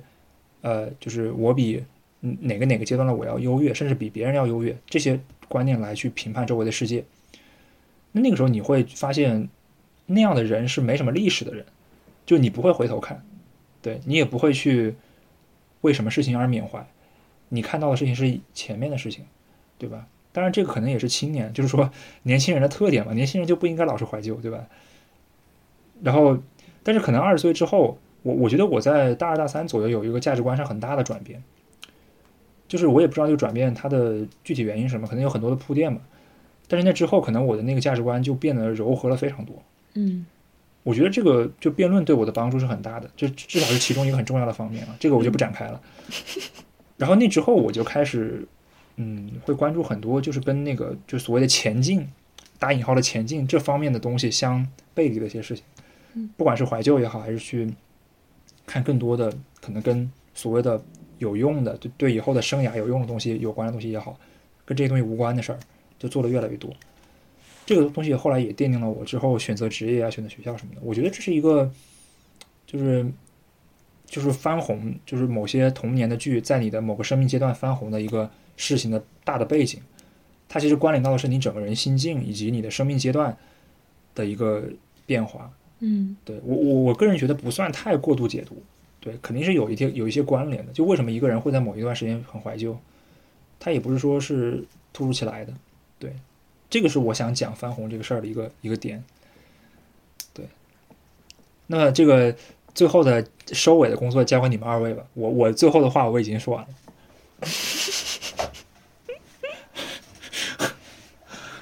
啊，那我最后再说一两句。虽然其实我刚刚已经把我最后想说的又已经说完了，呃，但听刚薛定谔的一番发言，我又想到了一些话，就是呃，因为我之前在小电台邀请过一个社会学学社会学的同学嘛，叫哎，我已经忘了他艺名叫什么，就是四派吧，之前我叫他叫四派，然后他现在在人大念社会学的博士。然后，呃，我之前也好像经常会跟薛定谔哥还有刘思林说，就因为我现在工作环境是一个，就是刚刚类似于薛定谔哥描述的那种，就是他会强调理性，强调怎么样让今天比明天更好，怎么样做事情让效率更高这样的一种方式。然后我感觉我在这两年的工作里，就是越工作我越开始时常就是好像被这种嗯价值导向引导吧，我经常会想。人文社科的意义是什么？呃，有一天我甚至问我对象，我说：“人类为什么要考古？就是考古它对经济的发展、社会的发展能带来什么样的东西？”然后我就想到上次找那个呃，就是斯派聊的时候，就是我就就是他就当时说了这样一段话，他说：“呃，至少社会学从他的视角来说，他。”就是他永远不是关怀这个社会怎么样发展的更好的，而是说，在经济学家、呃什么物理学家什么之类的这种，他们再去讨论这个社会怎么样一步步向前发展的时候，总会有一批人被落下，然后总会有一些新的问题产生。而所谓的就是社会学，它是去解决这些由于发展带来的这些问题，怎么样去把落下的人带上，然后怎么样去。呃，把这些社会上产生的问题去做一个解决，嗯，我觉得其实他这一番话对我的影响还挺大。然后刚听到，呃，薛定谔哥再去聊这样的一些东西，其实我就是我感觉在又去给我，就是在就是就是很嗯，还挺神奇的一种感觉吧。就是在我的工作进入到这样的一个价值体系里面之后，就是我还是很很开心，不断的有这样的一些。更人文社科的东西在不断的去输入进来，告诉我，其实就是我所之前学习的这些东西，我所想的这些东西，它其实并不是呃完全没有意义。它也许跟我现在的工作没有意义，但是对于整个社会来说，它其实是关注怎么样让落下的人跟上，然后怎么样让大家在社会发展里面产生的那些可能会产生的一些嗯。思维或者是情绪或者是精神层面的问题能够去得到解决，就是所谓的好像经济发展这些理性的东西对于社会很重要，但是如果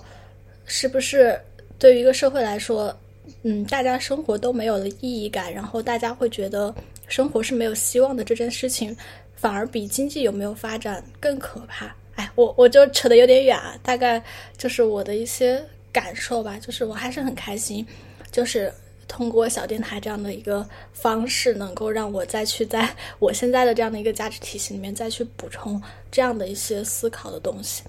嗯嗯，六四零最后发言，我也没有办法接得住 你们前面两位这么好的发言了，我不算那个总结了，我只是我觉得其实刚刚提到那个怀旧的问题。站在我的角度，我再从一个情感的角度来去思考，我为什么喜欢怀旧，为什么变成一个特别怀旧的人？可能很简单的说，就是因为我们现在生活的此时此刻，我们经历的，我们现在正在经历的这个时代，它有很多问题存在，并且我们也知道它有很多问题存在，我们对它。能改变多少呢？好像很难。然后我们对他满意吗？好像也没有那么满意。所以，当这些我们能做到的、不能做到的此刻的东西存在的时候，也许我们会需要一些过去的美好的东西，然后来多多慰藉一下我们吧。然后让我们带着像宫田刚刚说的那种希望，然后慢慢的再往前走。嗯，然后这期节目真的很感谢薛定谔哥，就是被硬着头皮推上来做了主播，做了一期，然后为我们带来了这么多奥特曼的知识，嗯，真的受益匪浅，嗯 嗯。其实我我也挺感谢的，感谢主要是在于，其实我还蛮想聊新奥特曼的，但是我知道我们那个博客肯定不会聊。然 后我就想找个机会跟大家聊聊天。对，其实倒也没没有想聊多深刻。嗯，对，就是就是只是单纯看完之后想分享一下大家的看法，就是也跟大家交流一下。嗯，所以也非常感谢这个波波小电台能够呃给我这个机会。哎，不要互相客套了，以后常来就行了。对，那我们今天这个漫长的一期节目就到这儿。好，嗯，希望大家常听常新。会的，希望这个第三位主播快速归位。嗯，也期盼着上上早日回归。嗯嗯，拜拜拜。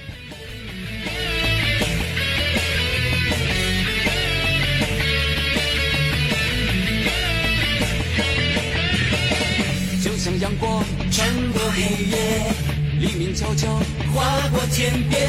谁的身影穿梭轮回间？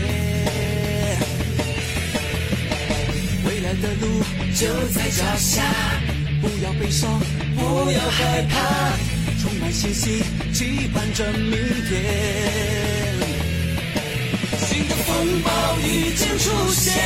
怎么能够停滞不前？穿越时空，竭尽全力，我会来到你身边，微笑面对危险，梦想成真不会遥远，鼓起勇气，坚定向前，奇迹一定会出现。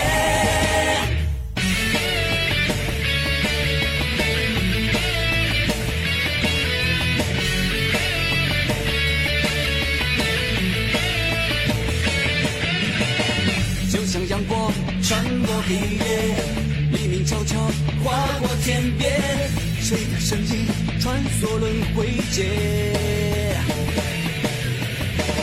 未来的路就在脚下，不要悲伤，不要害怕，充满信心，期盼着明天。新的风暴已经出现，怎么能够停滞不前？穿越时空，我会来到你身边，微笑面对危险，梦想成真不会遥远，鼓起勇气，坚定向前，奇迹一定会出现。